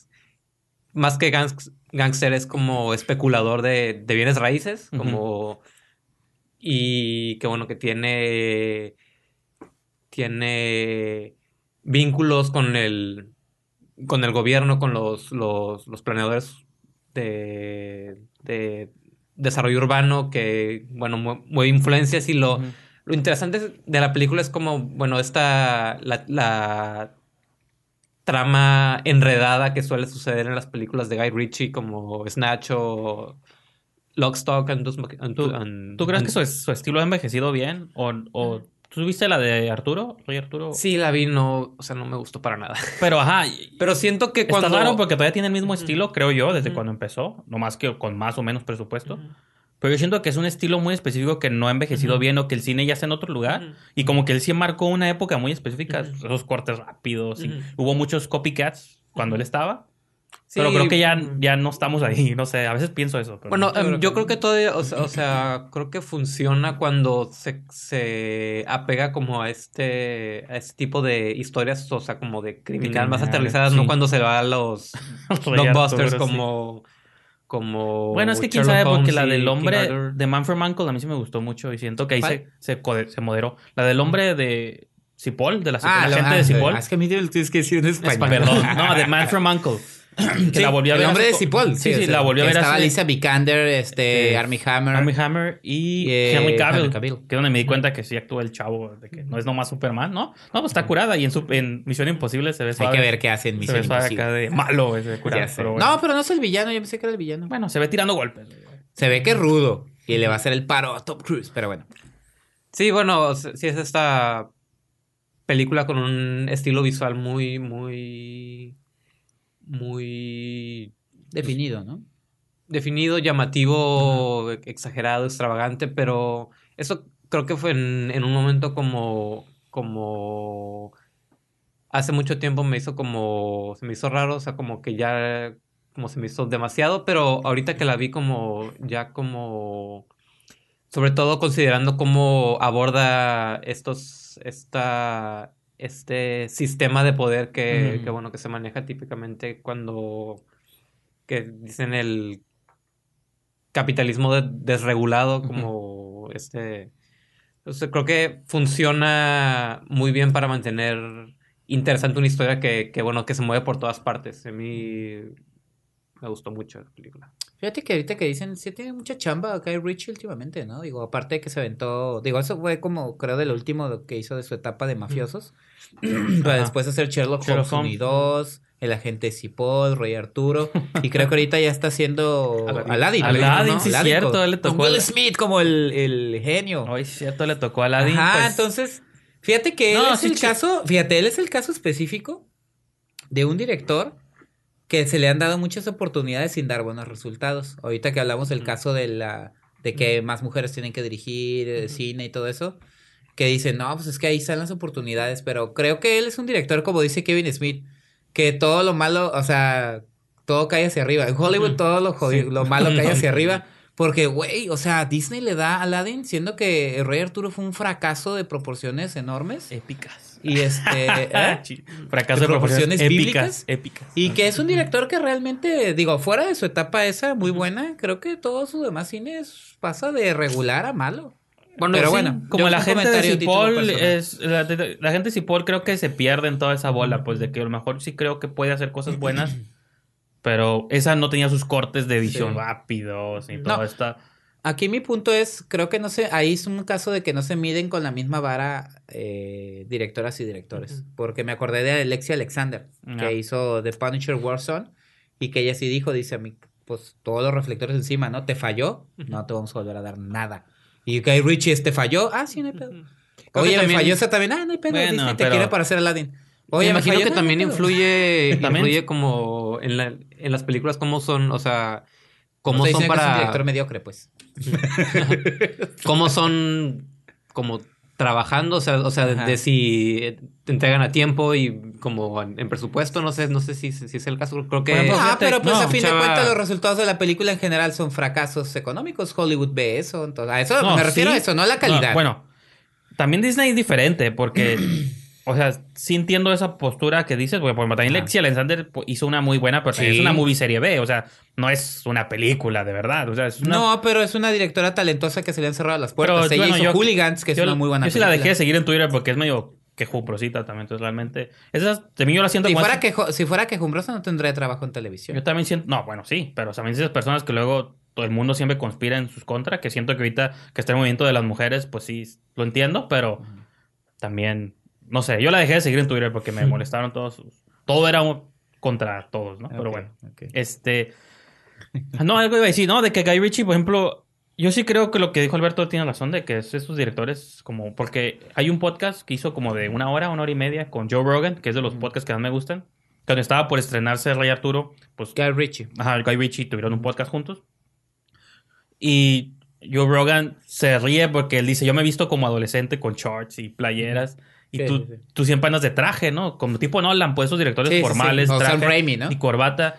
Que siempre andan de traje. Y Guy Ritchie le dice de algún modo como que dice, bueno, dice, me disculparás, pero es que yo no respeto a un hombre que a, a esta edad se viste así, pues de Como que, Chavo Ruco. Ajá, de que dice, y el Joe Rogan dice, "Ah, es que yo quiero pues, estar cómodo. Y dice, soy un stoner y no hay pedo, está chistoso Joe Rogan, pero el Guy Ritchie dice que es que lo malo de que se perdió esa tradición que teníamos nosotros y le habla ya se meten los ingleses y la mitología. Ajá. Si antes los hombres usaban armadura, antes los hombres salían, o sea, todos los días tenían que ponerse una armadura, cargar su espada, porque no sabías si ibas a regresar a casa. Y si luego en los tempranos noven- este, 900 era tu traje, tu sombrero, Sí, tu sombrero, maletín. ¿no? Dice, y ahorita ya no hay hombres, dice, sino, o sea, así es la única manera en que yo mantengo como mi hombría Ah, y las tradiciones. Entonces, como ya me que- cayó bien, que le den todos los proyectos en no, Disney. como que te da esta impresión de que él sí es muy, todavía tiene como, se Sí, rige como sí, por la ley de Rey Arturo, pues como de, de la nobleza o de la ser de frente y cosas así. Entonces me dio la impresión de que sí estos directores de que Pues es te que entrego sí, mañana, es- mañana te O sea, entrega, literal pues, es el caballero inglés. A lo Sí. que dices, o sea. Digo, a es- lo mejor es es imagen. el cliché, ¿no? Que dicen del caballero inglés, Digo, prácticamente ajá, que Richie. a lo mejor lo- es imagen, postura y whatever, Sí, pero. Ah, pues está bien. en el digo. podcast está chistoso porque Ajá. sí. Ah, qué padre. Y aparte los ingleses también son como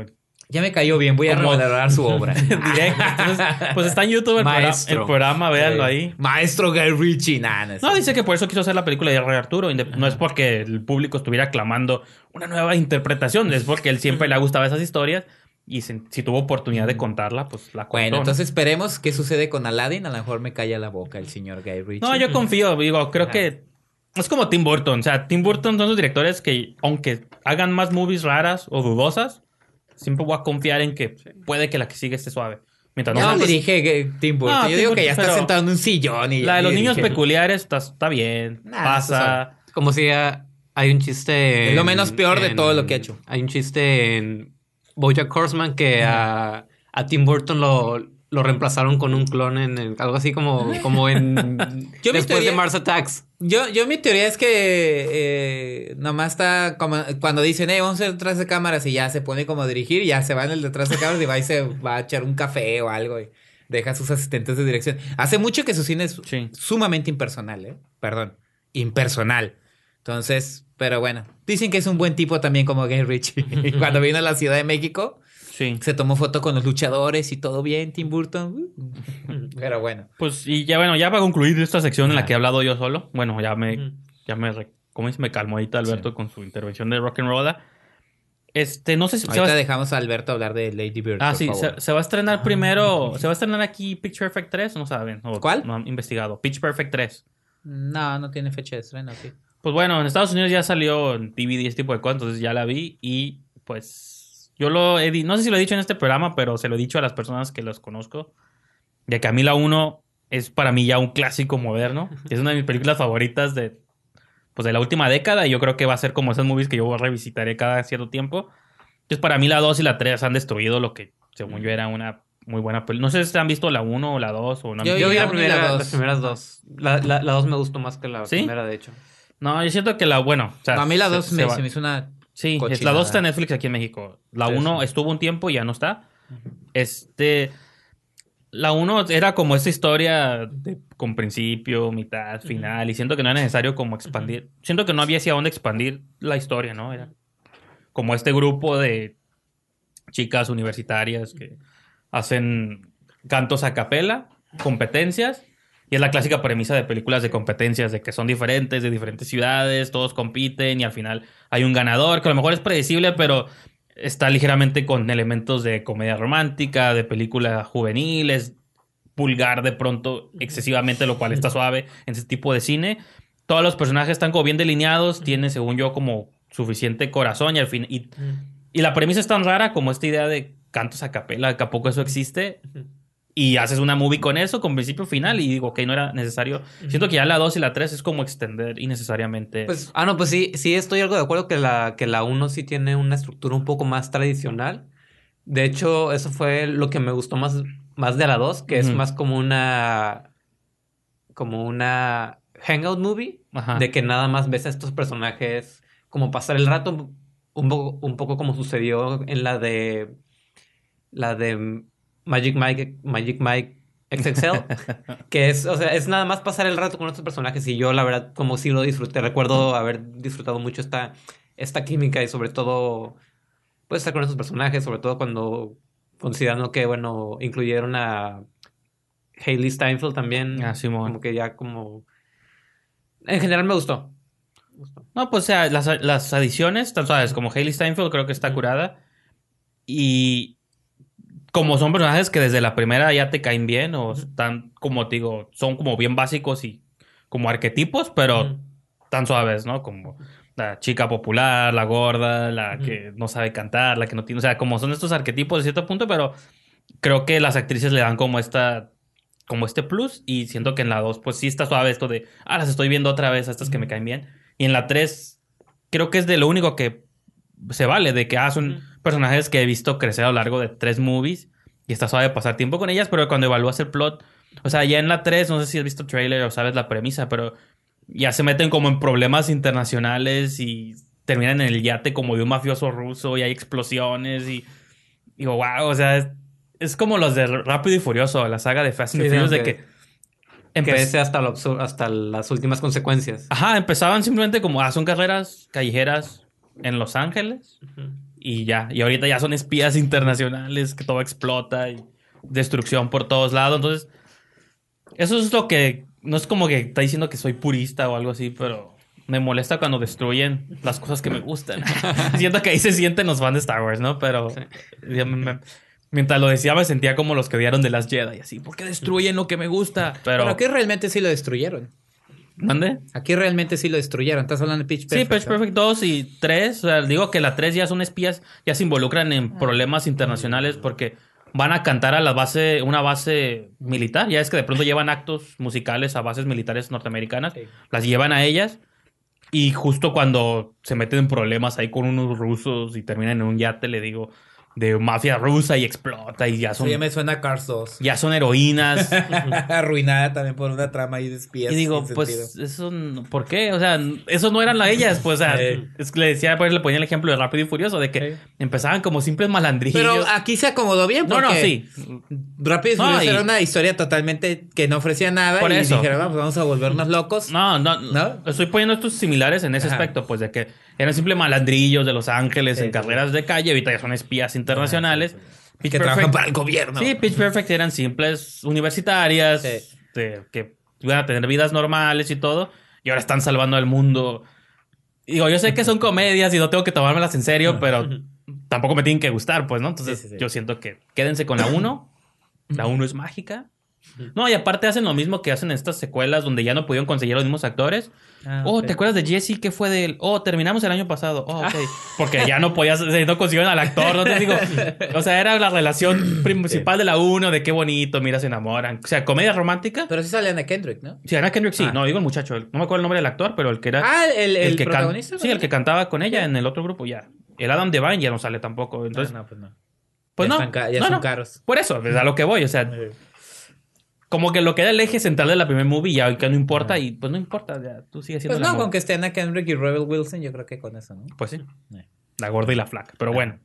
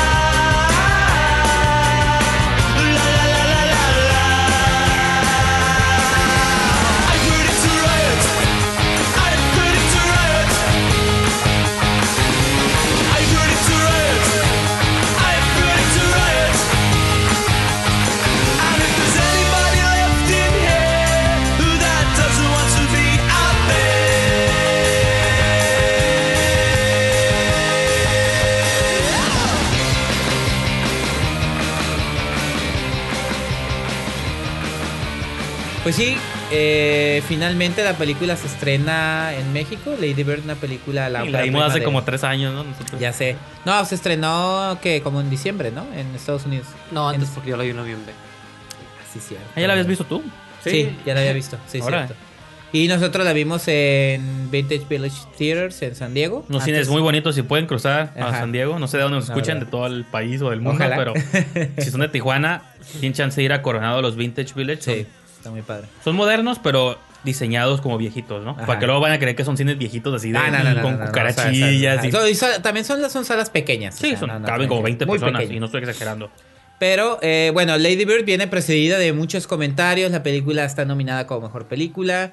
De repente tenía 100% en Rotten Tomatoes y ahora toda la crítica en México la odia, la detesta y la desprecia. Sobrevalorada, privilegio blanco. Porque- sí, porque no merece que la nominen a nada absolutamente. Pero bueno, la película Lady Bird este, trata sobre esta chica que es interpretada por Saoirse Ronan. Saoirse Ronan. Chicharrones. Saoirse. Se, se pronuncia chicharrones, ¿no? Por ahí. chicharrones. que Chicharrones. vive, que vive en Sacramento y que está ubicada en 2002, si no Sí, me equivoco. 2002, sí.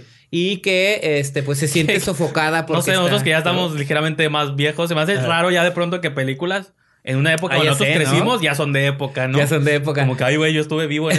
Entonces esta chica vive con su familia, que digamos es la clase trabajadora en Sacramento. Está sofocada porque está en una iglesia católica, ella quiere algo más. Y como ya está a punto de graduarse, pues ella prefiere irse a un lugar donde sucedan cosas, como ella dice. A la ¿no? costa este. Entonces eso eh, provoca ciertos conflictos en esta relación con la mamá. Y digamos que es un coming of age, eh, donde ella vive diferentes situaciones hasta que, se, hasta que, hasta que, digamos, llega un momento de reflexión, por así decirlo. Pero eso es a grosso modo la película. Señor Alberto Villascuso, usted que lo vio primero que todos los que están aquí en la mesa, díganos sus impresiones de Lady Bird. A mí, en lo personal, esta Sobrevalorada. me encantó. O sea, estoy. Denle todos los Oscars a la película porque. No, la verdad sí. Esperaba. Sí tenía como altas expectativas, considerando, bueno, que. Saoirse Ronan es una actriz que, que, bueno, considero que es, es muy talentosa. Sí. Greta Gerwig es como, como actriz, siempre me, me ha gustado mucho, me interesaba mucho como que iba, que iba a proponer como... Y había codirigido, ¿no? Sí, Con- Sí, no, una película sí. con Joe Somber, Ah, ok, con Joe Samberg, pero... pero pues esta es su, su primera película En dirigida solitario. en, en solitario. También su primer guion en solitario, creo. Y bueno, también tomando todo el, el hype que tenía la película alrededor de los Oscars, alrededor de, de las excelentes críticas que había recibido desde, bueno, desde, que- desde que llegó a, a festivales, creo. Ujú. Y también un poco, un poco la, la, la temática también, porque a mí, a mí, a mí- a mí me atraen mucho las, las historias precisamente sobre, sobre el coming of age. Sobre todo, pues creo que porque no estoy tan, tan separado de la... Entonces, de- viviendo, estás viviendo tu coming of age, ¿no? Sí, de alguna Sí, Algunos, algunos nunca salimos de ahí, ¿eh? No. Tú estás como Joe Rogan, güey, diciendo con tenis y shorts. uso shorts y, y play- playeras negras así.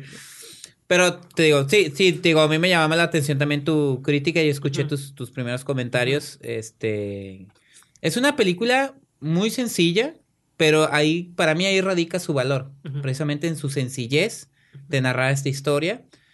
Creo que también es una película eh, ah, autobiográfica. Yo escuché algunos elementos, ¿no? E- ella comentaba que, bueno, que, es, que creo que ella también creció en, sí, es en en Sacramento, Sacramento. y bueno, que, que sí hay mucho de... Creo que también en una escuela católica, Ujú. si no me equivoco. Su mamá también es Su mamá también era- enfermera. era enfermera. Ajá.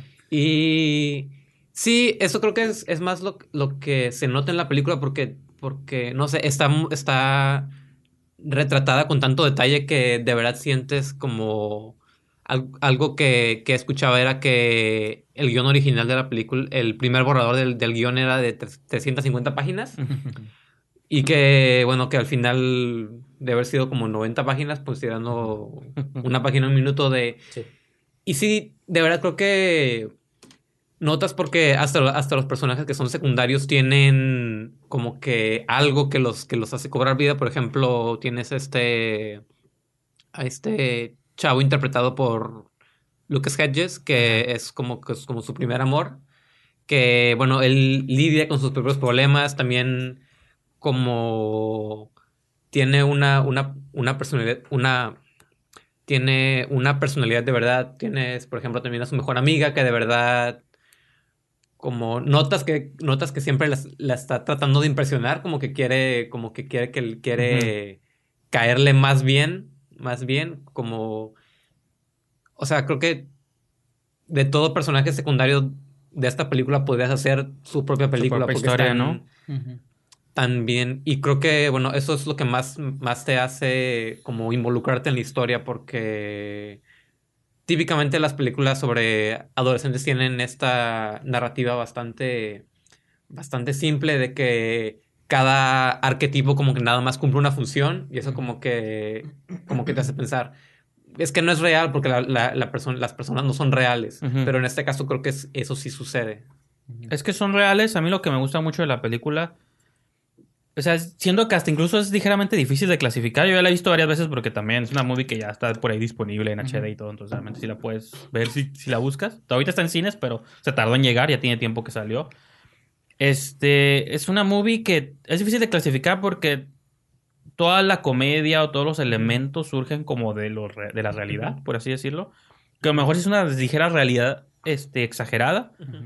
Pero como el, el, el maestro de teatro que es él también el, Ajá. el coach pero no tanto, pues, ¿no? O sea, no sé, porque no llega como a nivel, por ejemplo, a mí películas como Napoleon Dynamite o cosas así, a mí no, me molestan un poco, me chocan, yo sé que mucha gente... A mí sí me gusta, pero tienen sí sus entiendo fans, a qué vas. O la de Ghost World, o como ese tipo de historias que te llevan como a límites, es personajes como demasiado excéntricos que ya ni siquiera son reales, ¿no?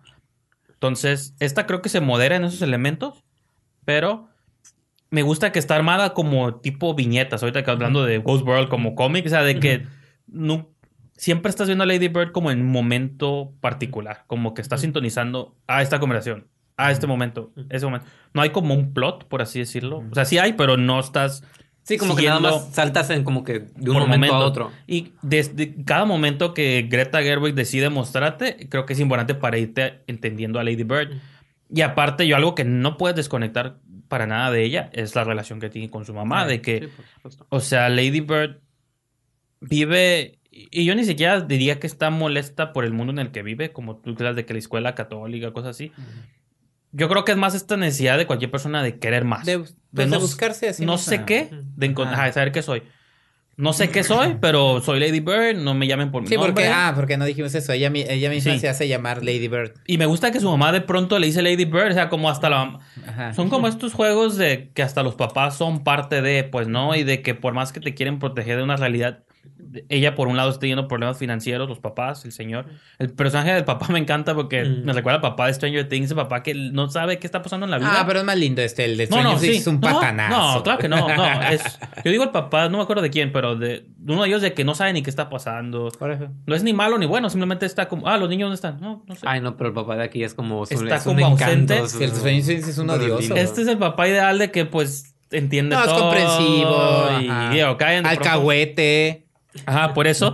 Pero nunca no entiendes al Laurie Metcalf, pues, ¿no? Al papá, de la- al personaje de la mamá, nunca no entiendes de dónde viene porque...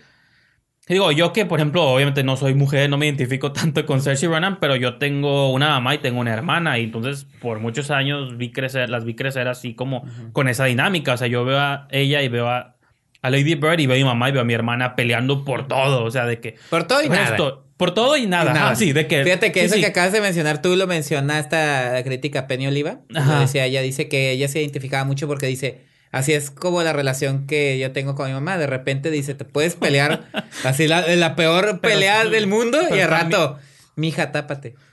así Pero como que ya, ya se acabó. Están ¿no? viendo un vestido y. O sea, ahí Ah, está la clásica escena. la escena están peleando. Ay, este vestido. Ay, Ay, está sí, sí. hermoso, ¿no? Y paras la pelea para hablar porque Ajá. sabes que no importa.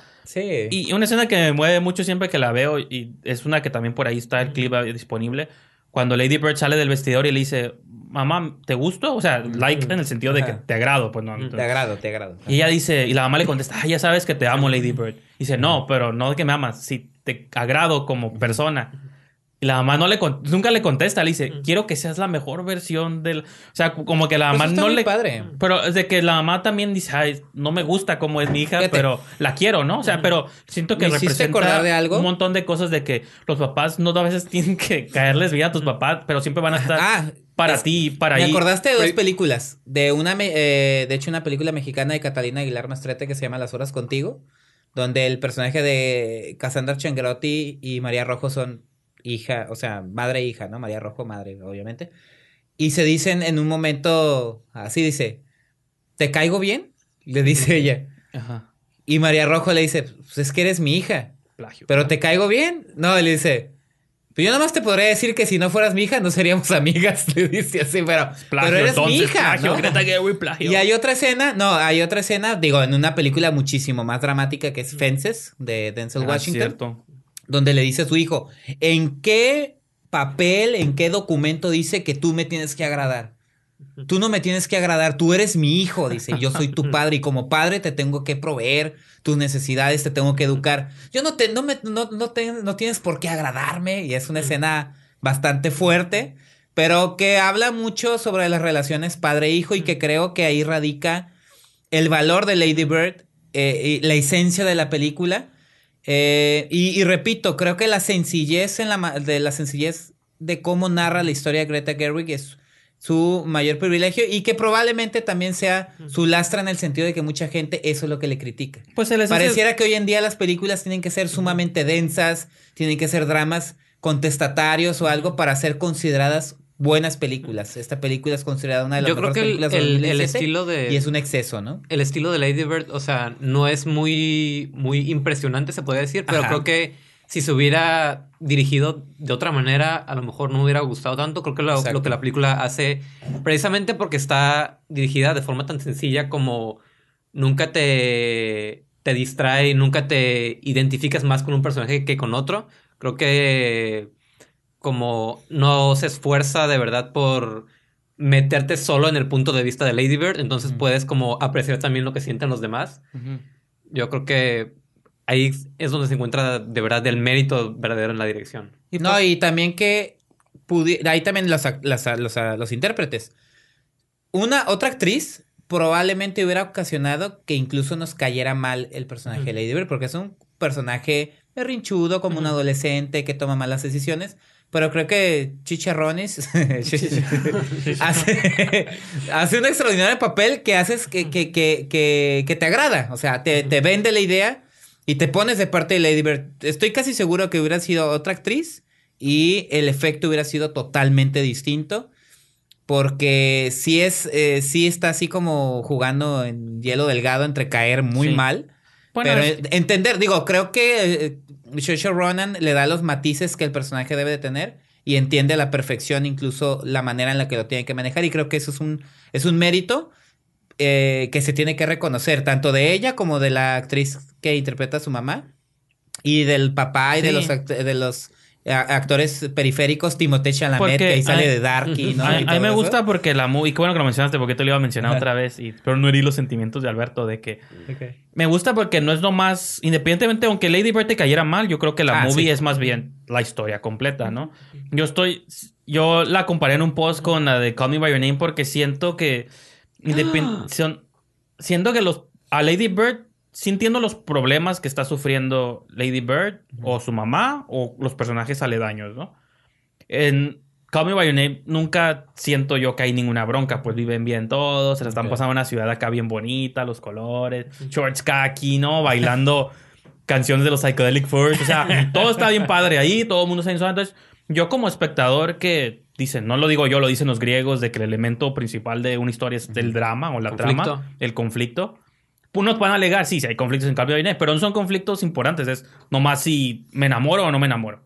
Te vas a enamorar mil veces en tu vida, realmente esa no va a definirte nada.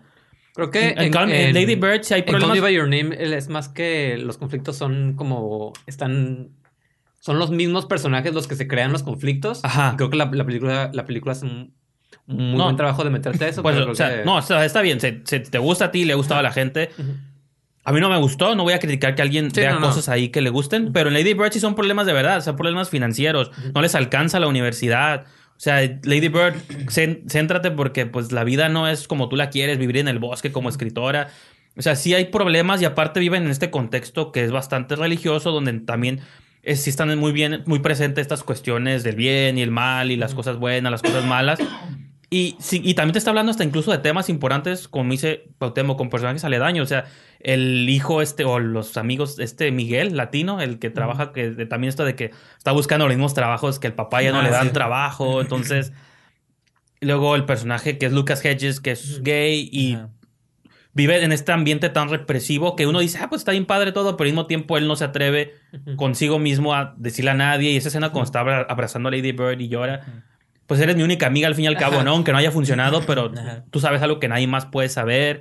La relación que tiene con su amiga gordita esta, de que Ah, también sí, lo sí, entiendo, porque es la amiga que nunca se va a ir del pueblo, ¿no? Y que no aspira a gran cosa, pero pues es Pues que feliz. tampoco tienes por qué aspirar. Ajá. Bueno, ya feliz entre comillas, porque esta escena cuando van y están comiendo ahí bombones y cosas. O sea, Sí, creo pero que igual notas como que, te está como con- que le tiene un poco de envidia a Sí, a y Lady Bird, también se pasa de asshole, pero se redime al final si quieres, ¿no? Entonces, Sí, es lo que voy. pues. Eh, y hasta la personaje que de la chica popular no es ni tan mala, pues, ¿no? Simplemente va por la vida, ella tiene su propia historia.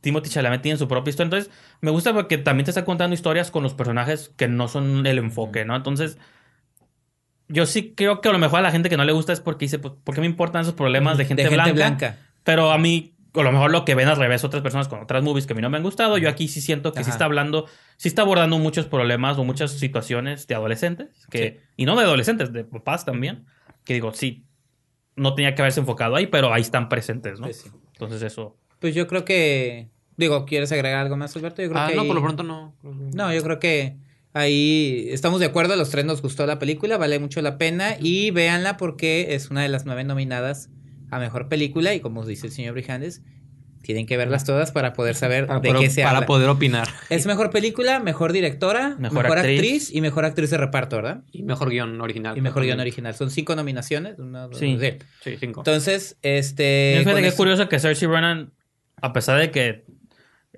yo no sé, es demasiado joven para la trayectoria que tiene, o sea, Sí. está como Pues que empezó tiene como desde niña. 22, 23 años Ajá. y desde Lovely Bones, Ajá, o sea, niña es- actriz. Desde Atonement, que tenía como 10 Pues años, es, ¿no? es, Que- es casi, casi la carrera que ha forjado Leonardo Sí. DiCaprio. O sea, O sea, es, un actor joven, pero con años y años de series televisivas, Supongo que, películas. que este año no va a ganar, pero se ve- tiene todavía por delante otros Sí. 50 años de carrera para ganarse un Oscar, ¿no? Entonces, con eso cerramos la reseña de Lady Bird de Greta Gerwig. Y ¿a qué pasamos, señor Brijandes? A una de sus películas favoritas Pues no de si, superhéroes. no sé si nosotros somos las personas indicadas para hablar de esta movie o necesitamos ser más inclusivos con nuestros panelistas. Pues Black Panther, Black Panther, la Pantera Negra, el movimiento. Sí, la- eh, pues el más reciente lanzamiento del universo cinematográfico de Marvel, o de Marvel Cinematic Universe, una película de Ryan Coogler, que, pues, como ustedes saben, es se conecta y no, o sea, funciona como película independiente, pero está obviamente conectada al universo cinematográfico de Marvel. Y Sí. que eventualmente, eh, bueno, es un personaje que ya salió en eh, Capitán América Guerra Civil, que fue donde lo vimos por primera vez. Y lo Y- vamos a volver a ver en y lo vamos a tres, ver en dos Infinity meses. War, ¿no? En Infinity War. Infinity War. Como, como Wonder Woman. Pasó con ¿no? Wonder Woman que la vimos en una movie suave y luego en Justice League. Ajá. Entonces, eh, este, per- eh, lo importante de esta película es precisamente, habla de eh, un superhéroe, es un superhéroe afroamericano, es T'Challa, que eh, viven en este país ficticio que se llama Wakanda, que está ubicado en África. Y de algún modo este personaje, después de la muerte de su padre, que lo vimos en Capitán América Guerra Civil, pues tiene que tomar por legado, o también por legado y ganárselo, la- el trono de Wakanda, ¿no? Entonces, eh, la película trata precisamente de eso, cómo T'Challa tiene que hacer frente a, a hacerse responsable del reino de Wakanda, ¿no? y, y- y sus ciudadanos, y al mismo tiempo tiene que enfrentar a unos villanos que pretenden descubrir todo este secreto que guarda Wakanda. Ah, porque Wakanda es un país donde cayó, donde eh, Está construido sobre una De vibranium. mina gigante de vibranio. de Vibranium, que- pero ese secreto lo, lo, lo tienen guardado porque aparte tiene una tecnología muy avanzada. Entonces, de eso trata la película. ¿Cómo se va a hacer? ¿Cómo decidir tomar las riendas de su país? Y cómo de reconocerse a sí mismo como. Black Panther. Y también cómo enfrentar a los villanos y cómo hacer frente a este, mostrarse al mundo. Como el país próspero que son y, eh, y no hacerse del ojo chiquito ante la humanidad. Entonces, no sé quién quiera empezar, señor Brijandes, Mr. Alberto. Ah, pues yo. Los micrófonos son de ustedes. Yo empezó, podría no empezar. gustó. Bueno, a mí la película me gustó. Eh, creo que los mayores problemas son los mismos problemas que vemos siempre en las películas de Marvel. Creo que, pero fuera de eso, creo que tiene la historia más, más interesante, el villano como más complicado, uno con, con el que de verdad te identificas. Yo a veces, yo, yo ni siquiera lo llamaría villano de pronto. Me- Sí, pues es, está, está pero creo, que lo, lo más interesante, bueno, precisamente del villano es que es cómo se relaciona con el, con el contexto político que aborda la película. Creo que la película tiene muchos, trata mucho estos temas políticos. Uno sería que, que bueno, este, el villano que es Michael B. Jordan, Eric, Eric Stevens, Killmonger. le- Sí, sí, ¿no? Killmonger. Que pues es, es como lo puedes conectar mucho con los con un caso que suena mucho en Estados Unidos, que es del, del joven negro que crece sin padre, ya sea por el, por, por el sistema presidiario, y ves como, como esto lo, lo, lo llena de, de rencor, de frustración, y finalmente lo, lo radicaliza, se convierte en esta especie de personaje que quiere usar los recursos de Wakanda para, para que todos los, los afrodescendientes del O sea, mundo se, que- se levanten en armas contra creo sus opresores. Lo único malo de su visión es que es extremista, pero realmente Ajá. no tiene.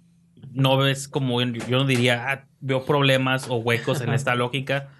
Salvo eso, pues el extremismo. Y que aún así yo digo, pues. ¿Por qué no, no? O sea, de pronto uno dice que lo que le hace falta al mundo es una revolución. y- Pues es, un es, es una película con un villano que quiere destruir a todos los blancos, entonces no hay nada, no hay nada de... De hecho, es más interesante el villano que el mismo T'Challa, Sí. porque T'Challa es hasta como cabo- T'Challa, cobardón. son of T'Challa. Pero bueno, lo que yo quería mencionar de, de lo que menciona Alberto de, de cómo es la película en sí o de que el villano, los personajes, que el tema es muy interesante. También es una película que viene eh, presidida por comentarios sumamente positivos en Estados Unidos. Porque sí entiendo, o sea, en lo personal yo sí entiendo el valor de ver en este nuevo universo de superhéroes, porque si estábamos precisamente en la función de prensa, Jorge Guevara, Miki Brijandes, Alberto y yo, bromeando de que no, si ya estaba Blade con la trilogía, estaba Blackman de los Wyans o El Hombre Meteoro. Bueno, pero Este, ninguna de ellas tiene el presupuesto de, de Black Panther ni, No, ni pero la dentro- recaudación. ajá, dentro ni de la- este nuevo No, universo. y era otro panorama en aquel entonces. Ajá, por panorama eso de- digo, tengo que especificar porque no va a faltar el que diga, no, pero estaba este, este y este, como nosotros que estábamos no, bromeando. pues Blade, ¿de qué año es? O sea, cuando era Blade todavía ni existía Ajá. Nada. No, pues era, no era Marvel Ni Studios. Spider-Man creo que estaba, ¿no? O apenas estaba surgiendo a la No, par. apenas Spider-Man había salido, ¿no? Blade salió en el 98, si no me equivoco. No, pues Spider-Man le ganó Ajá. por unos 3, 4 años Sí. Spider-Man. Y es, lo importante yo sé, o sea, en este nuevo universo, aunque sí hay personajes afroamericanos, no dejan de ser secundarios, War Machine, eh, Falcon, y que sea el protagonista en una, en una sola película es muy importante, yo sé lo que significa, lo que significó Wonder Woman el año pasado, lo que incluso significó Luke Cage para una serie de Netflix. Este, lo que significa que Ryan Coogler la dirija, que todos los actores que les interpretan sean los actores del momento. Eh, Michael B. Jordan como el villano, este, Lupita Nyong'o, Letitia Wright, está este Daniel una- Kaluuya.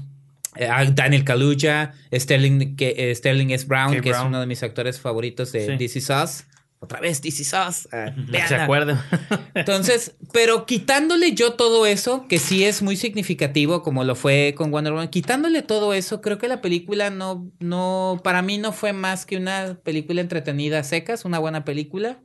Este, que tú mismo mencionabas, Miki, no sé si quieras mencionarlo ahorita, que decías, no, no, no la odié lo suficiente, pero tampoco la amé lo suficiente, ¿no? No, O que ahorita pusiste el ejemplo de Wonder Woman. Ajá. Y yo vengo, yo entro, creo que hizo muchas de las mismas cosas.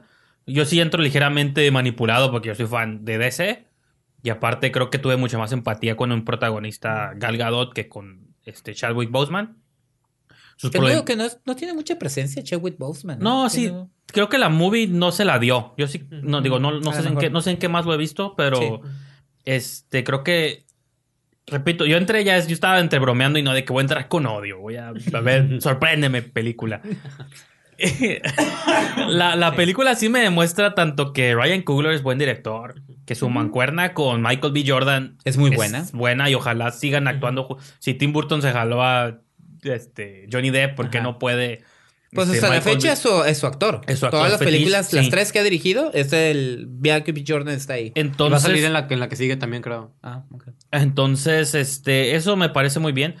Y creo que hizo cosas muy buenas, o sea, como...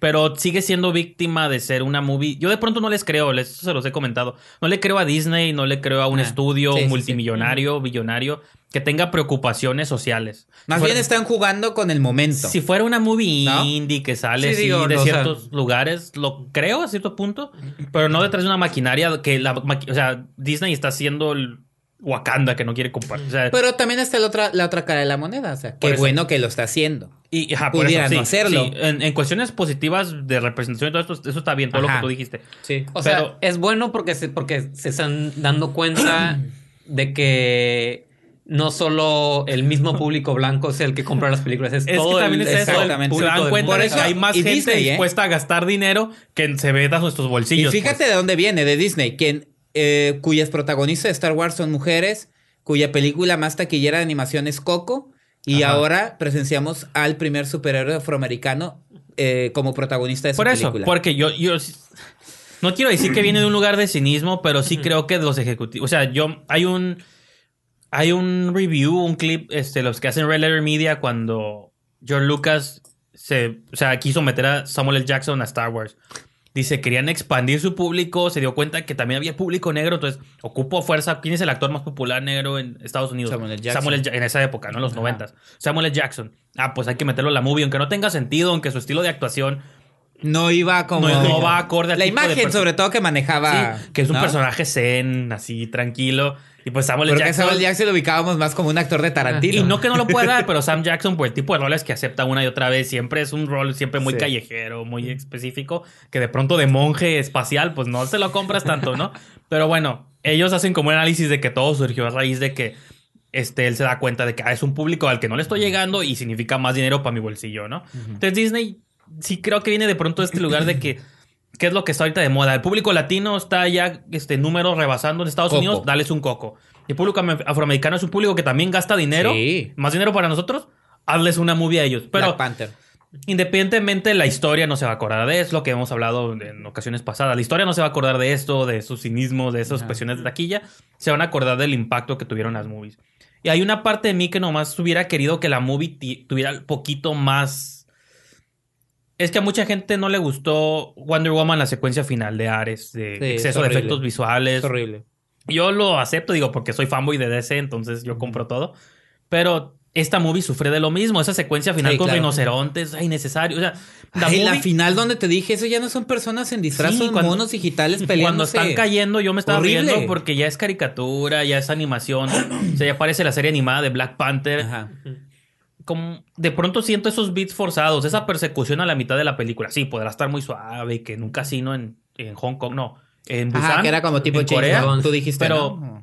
como que si veo esos beats de guion de aquí, secuencia de acción, Ah, sí. 10 minutos de diálogo, secuencia de acción, que al final no y perdón, pero no son nada trama. memorables, ¿eh? Pues no. Nada memorables. Con todo y la escena No. chistosa donde terminan Lupita Nyong'o y esta... Por eso. Ah, en el- este... con el carro despedazado. Fíjate que Ajá, con el para carro mí las, despedazado, las, pero- escenas más, las escenas más memorables creo que son las dramáticas. Cuando Michael B. Jordan Sí, hace todo. sus confesiones, cuando él regresa a Wakanda con el Ajá. cuerpo de... Ya, lo voy a decir, me dale.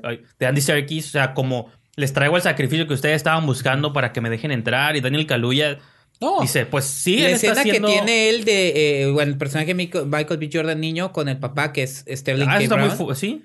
Este, es, perdón, Sterling S. Brown. Es una muy buena escena y demuestra una vez más ese actor. No, pues es lo que... dice no, y, es- el- y es lo que decía Alberto hace rato, de que está hablando de problemas tan Ajá. grandes en un pedacito, en una movie de Hollywood. Pero esos son los elementos de El- Kugler. El, niño que crece sin papá Ajá. en las calles de Oakland o de Sí. cualquier, o Brooklyn, donde le quieras poner, Sí. ¿no?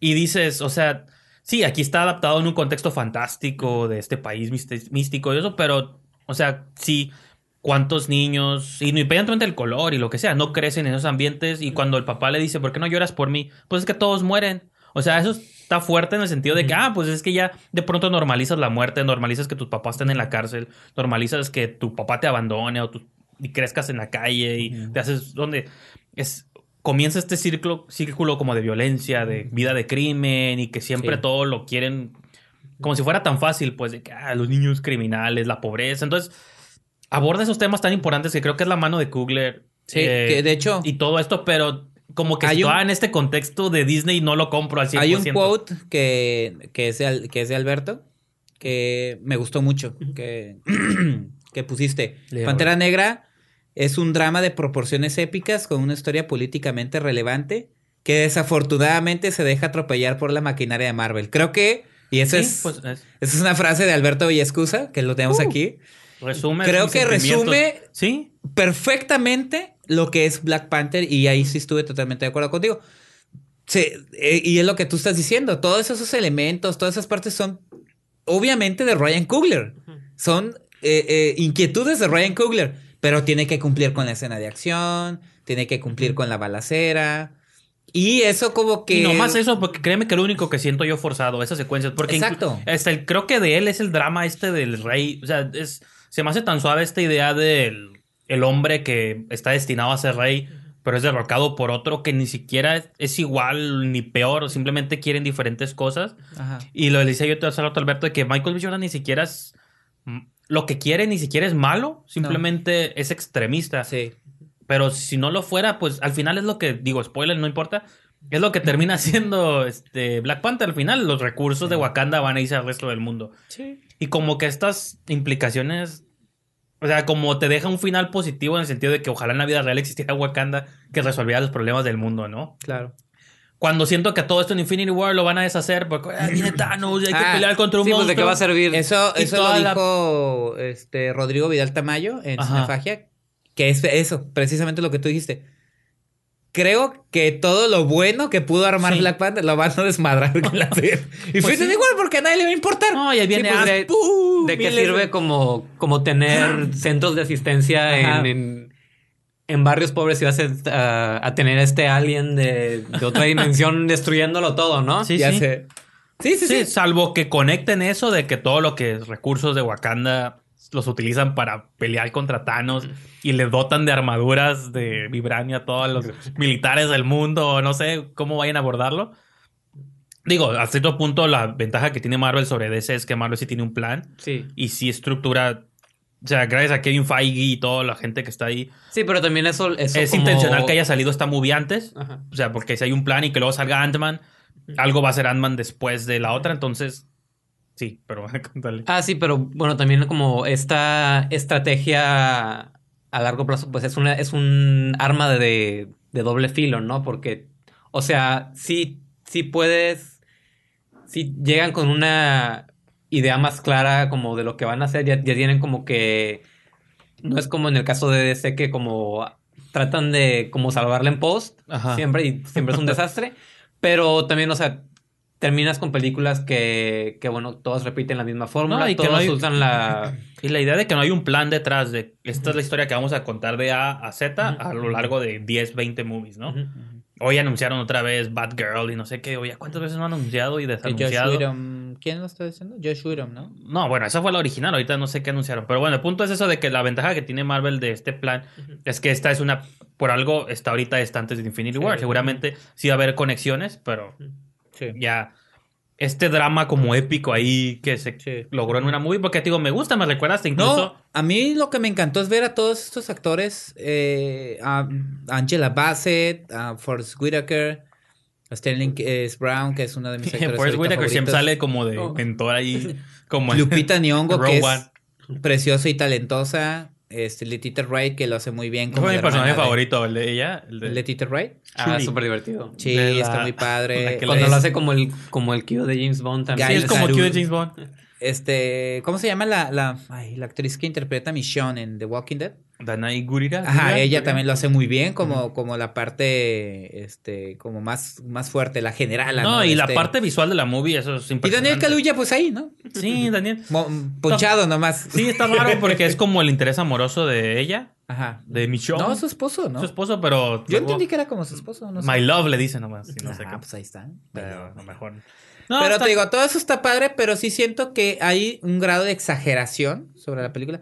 Entiendo la relevancia y qué bueno que lo hagan. Incluso Rocío Galván me hizo un comentario muy interesante que dice, qué triste que sea hasta ahorita que estemos viendo la primera heroína, el primer superhéroe afroamericano.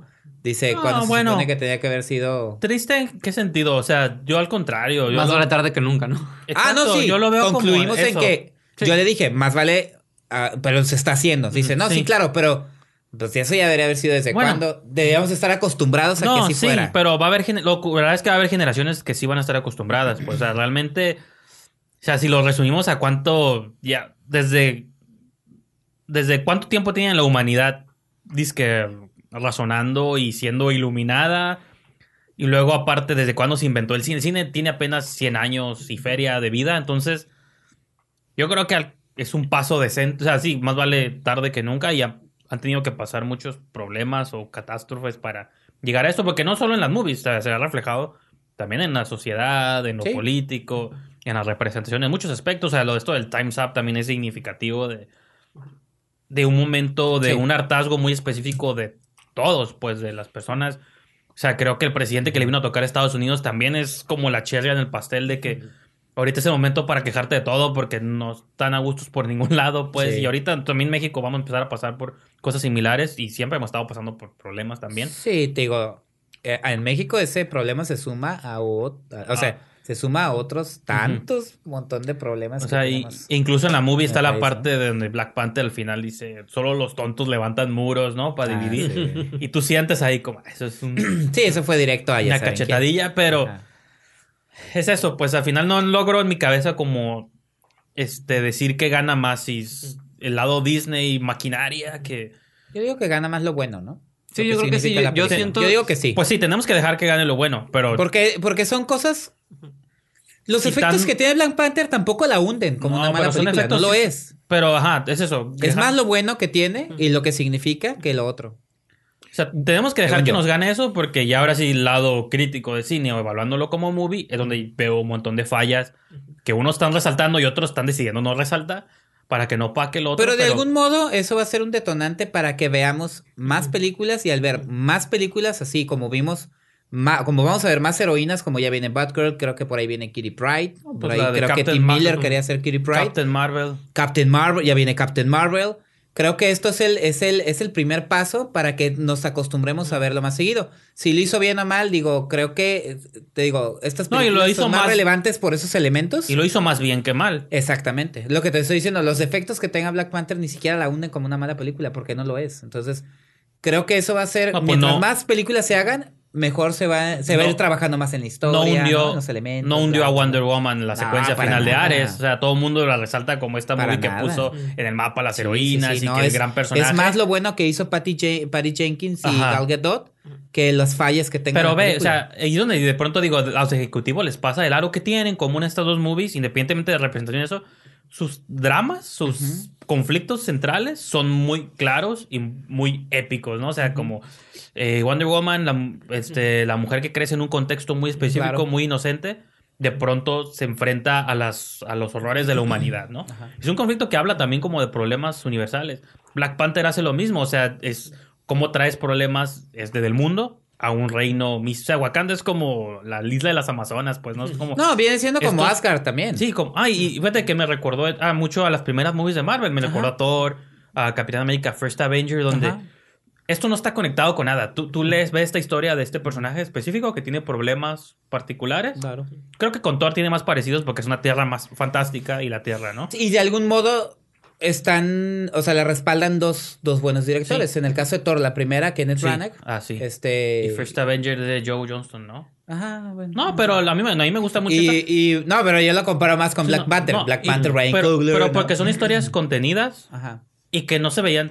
A mí por eso le di- yo digo que me he hecho hater de Marvel porque todo tiene que estar conectado y Civil War a mí digo, si no has visto ninguna de las otras entrarías completamente perdido a la movie, o sea, no sé quién es quién y ¿A quién cuál? es el ¿A eh, Infinity Civil, War? Civil- Civil War. Ah, Infinity War No, Infinity War. sí. No, Infinity War y Civil War y todas, No, las, sí, que- sí. las- todas las de Avengers, salvo la primera. Ajá. Sin traías como, a ver, ¿quién es quién? ¿Y por qué quién? ¿Cuántas películas van? ¿18? 18 creo que está. Ay, Con, con esta, esta podrías, no importa, porque hasta la muerte de papá la, te la pueden en flashback. ajá. Entonces, Sí, se sí, ocupa sí. saber poquito. La maneja obviamente. bien, la No, maneja O sea, bien. si, estás, si has vivido bajo una piedra, tal vez digas, ¿qué pedo? Pero tampoco ocupas saberte todas de memoria. Sí, porque no. no están ni conectando. Entonces, creo que eso también Sí.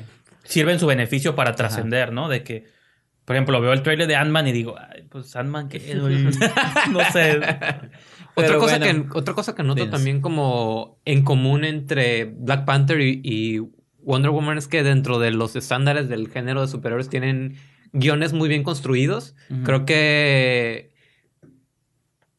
las películas se esfuerzan para mostrarte como, como quiénes o qué ideas defienden esos personajes al principio. Sí. Y creo que hasta los, hasta lo- los villanos tienen como que motivaciones que entiendes y cómo contrastan con el punto de vista de, de- del protagonista. Y bueno, al final tienes como de verdad que se está, que se está contando una historia con, con principio, desarrollo y desenlace que de verdad como que explora los, los, los Sí. temas que, que hay en, en cuestión. Y, que el desenlace es estropeado por la escena Sí, pero, de los pues, créditos ese ya- finales.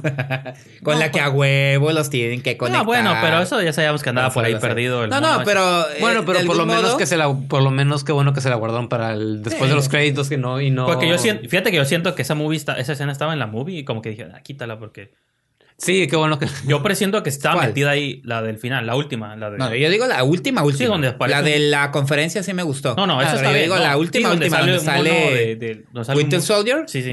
Mm. Spoilers ahí. Ajá. Este- Y ya, ya. No, está bien. No, Ya por eso. uno. No, Pero sí, bueno. pero sí, esa escena sí. Ajá. Yo creo, yo, yo presiento que estaba dentro de la movie, pero al Ah. final dijeron, nada, sácala. Pero hasta ni esa. "Ay, No, hay que conectarlo, sí. Pero pues". está raro que ni siquiera te pusieron la última piedra, la que falta de las. O sea, dijeron, esta es una movie que va a vivir por sí sola. Sí. Y como han dicho ustedes, creo que son, Malas cosas buenas. son más las cosas buenas que va a dejar Ujú, que, quizá las malas. Y las pues, malas se nos van a olvidar. Realmente. Pues sí, al final, como dicen, la historia es la que va a recordar Ajá. las movies, ¿no? Exactamente. Que es que también rompió un montón de récords de taquilla. sí, la sí. gente No, y qué bueno, qué bueno, qué bueno, porque es una película con protagonistas afroamericanos, con un director afroamericano que demuestra que tiene su mercado bien definido, este, como lo demostró Wonder Woman y como espero yo que lo demuestren eh, Captain Marvel y como de algún modo digo, no lo hicieron, pero Coco, que tiene un Sí, sí. significado, digo, caca que usted le dice, es más lo bueno también que significa que este, está representando que importan esos temas, como yo lo dije en su momento, que lo haga Pixar significa mucho, independientemente de lo que uno le pueda criticar, Pero pudiera son- no haberlo hecho. Son bonitos animados. ¿no? Pudiera haberlo no, no- pudiera no haberlo hecho, Sí. pero lo hizo. Hacerlo es mejor que no hacerlo y creo que este Sí. es el mismo caso de, de Black y por lo menos eh, abres como el panorama para que Ajá. otras otras Se películas que el ajá. Que digan, sí, vamos a producir eso, sí, vamos a producir eso con un personaje femenino, sí, vamos a producir eso con un protagonista afroamericano, sí, vamos a producir esa historia con temas de, mexicanos. este, de, la, de mexicanos o de latinoamericanos.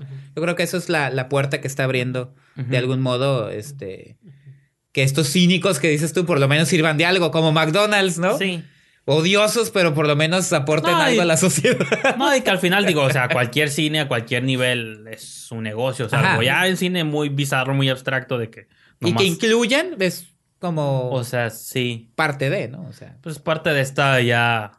El mundo como una sola Ajá. cosa, ¿no? A, pesar, a pesar de que algunos líderes quieran no este, incluir a las minorías, ¿no? Que quieran cerrarse como Wakanda. Sí, No, es- pues el arte siempre es ventilado, es como Sí. para ventilar todas estas bueno lo preocupaciones. ¿no? Digo que sí, o sea, usualmente lo, lo mencionábamos en el episodio este de, de Mates que hicimos especial, este de Región Salvaje Ah, y todo con Javier, de que pues la historia al final no se va a acordar, ya no nadie se acuerda cuando hicieron taquilla las movies grandes, ni cuánto no hicieron, ni perdieron.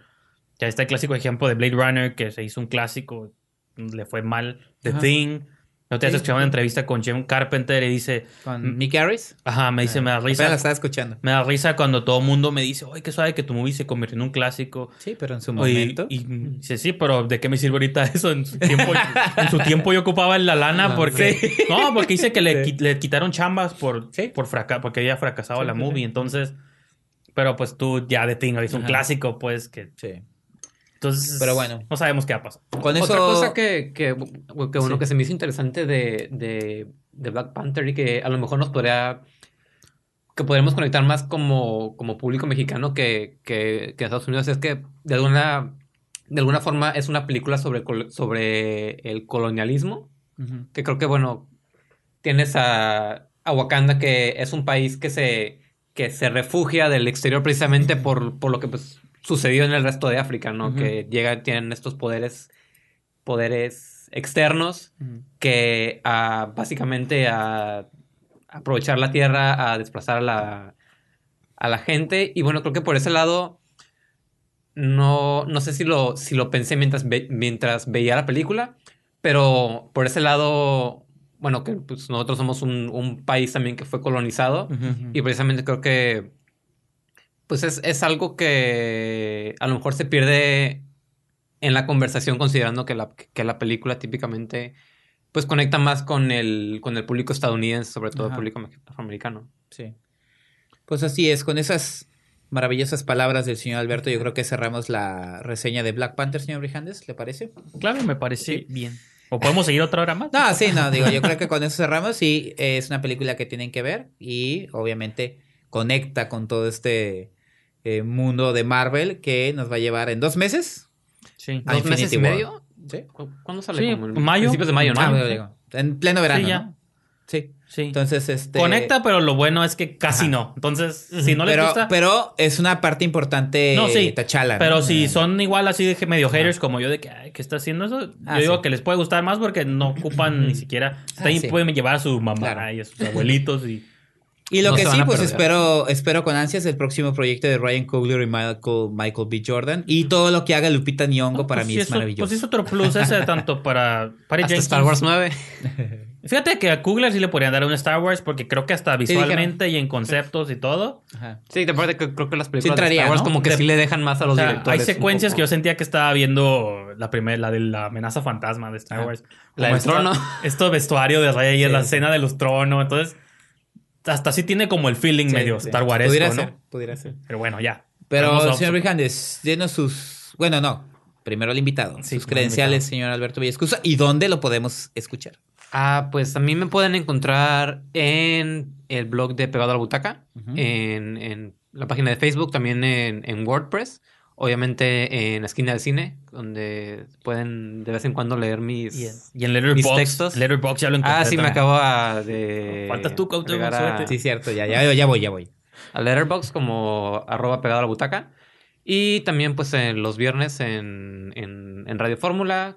Ah, si son, si les da por madrugar, pues ahí me pueden escuchar a las 6 de la mañana. Pregunta así, no sin quemar a nadie. ¿Los episodios se quedan grabados? ¿Los puedes escuchar después? ¿O son... No, no están grabados. Ah, no ni modo. Ah, vamos a buscar la manera, digo, si podemos de... Sí te había mencionado, ¿no? De ahí Sí, pero yo no, ya no la busqué. Ah, ok, hay que Ok, buscar no la manera, digo, porque está interesante, te digo, yo lo escucho, la verdad, eh, están muy padres las reseñas. simplemente, porque aparte, pues, Alberto para- también asiste al cine Tonala. No, sí.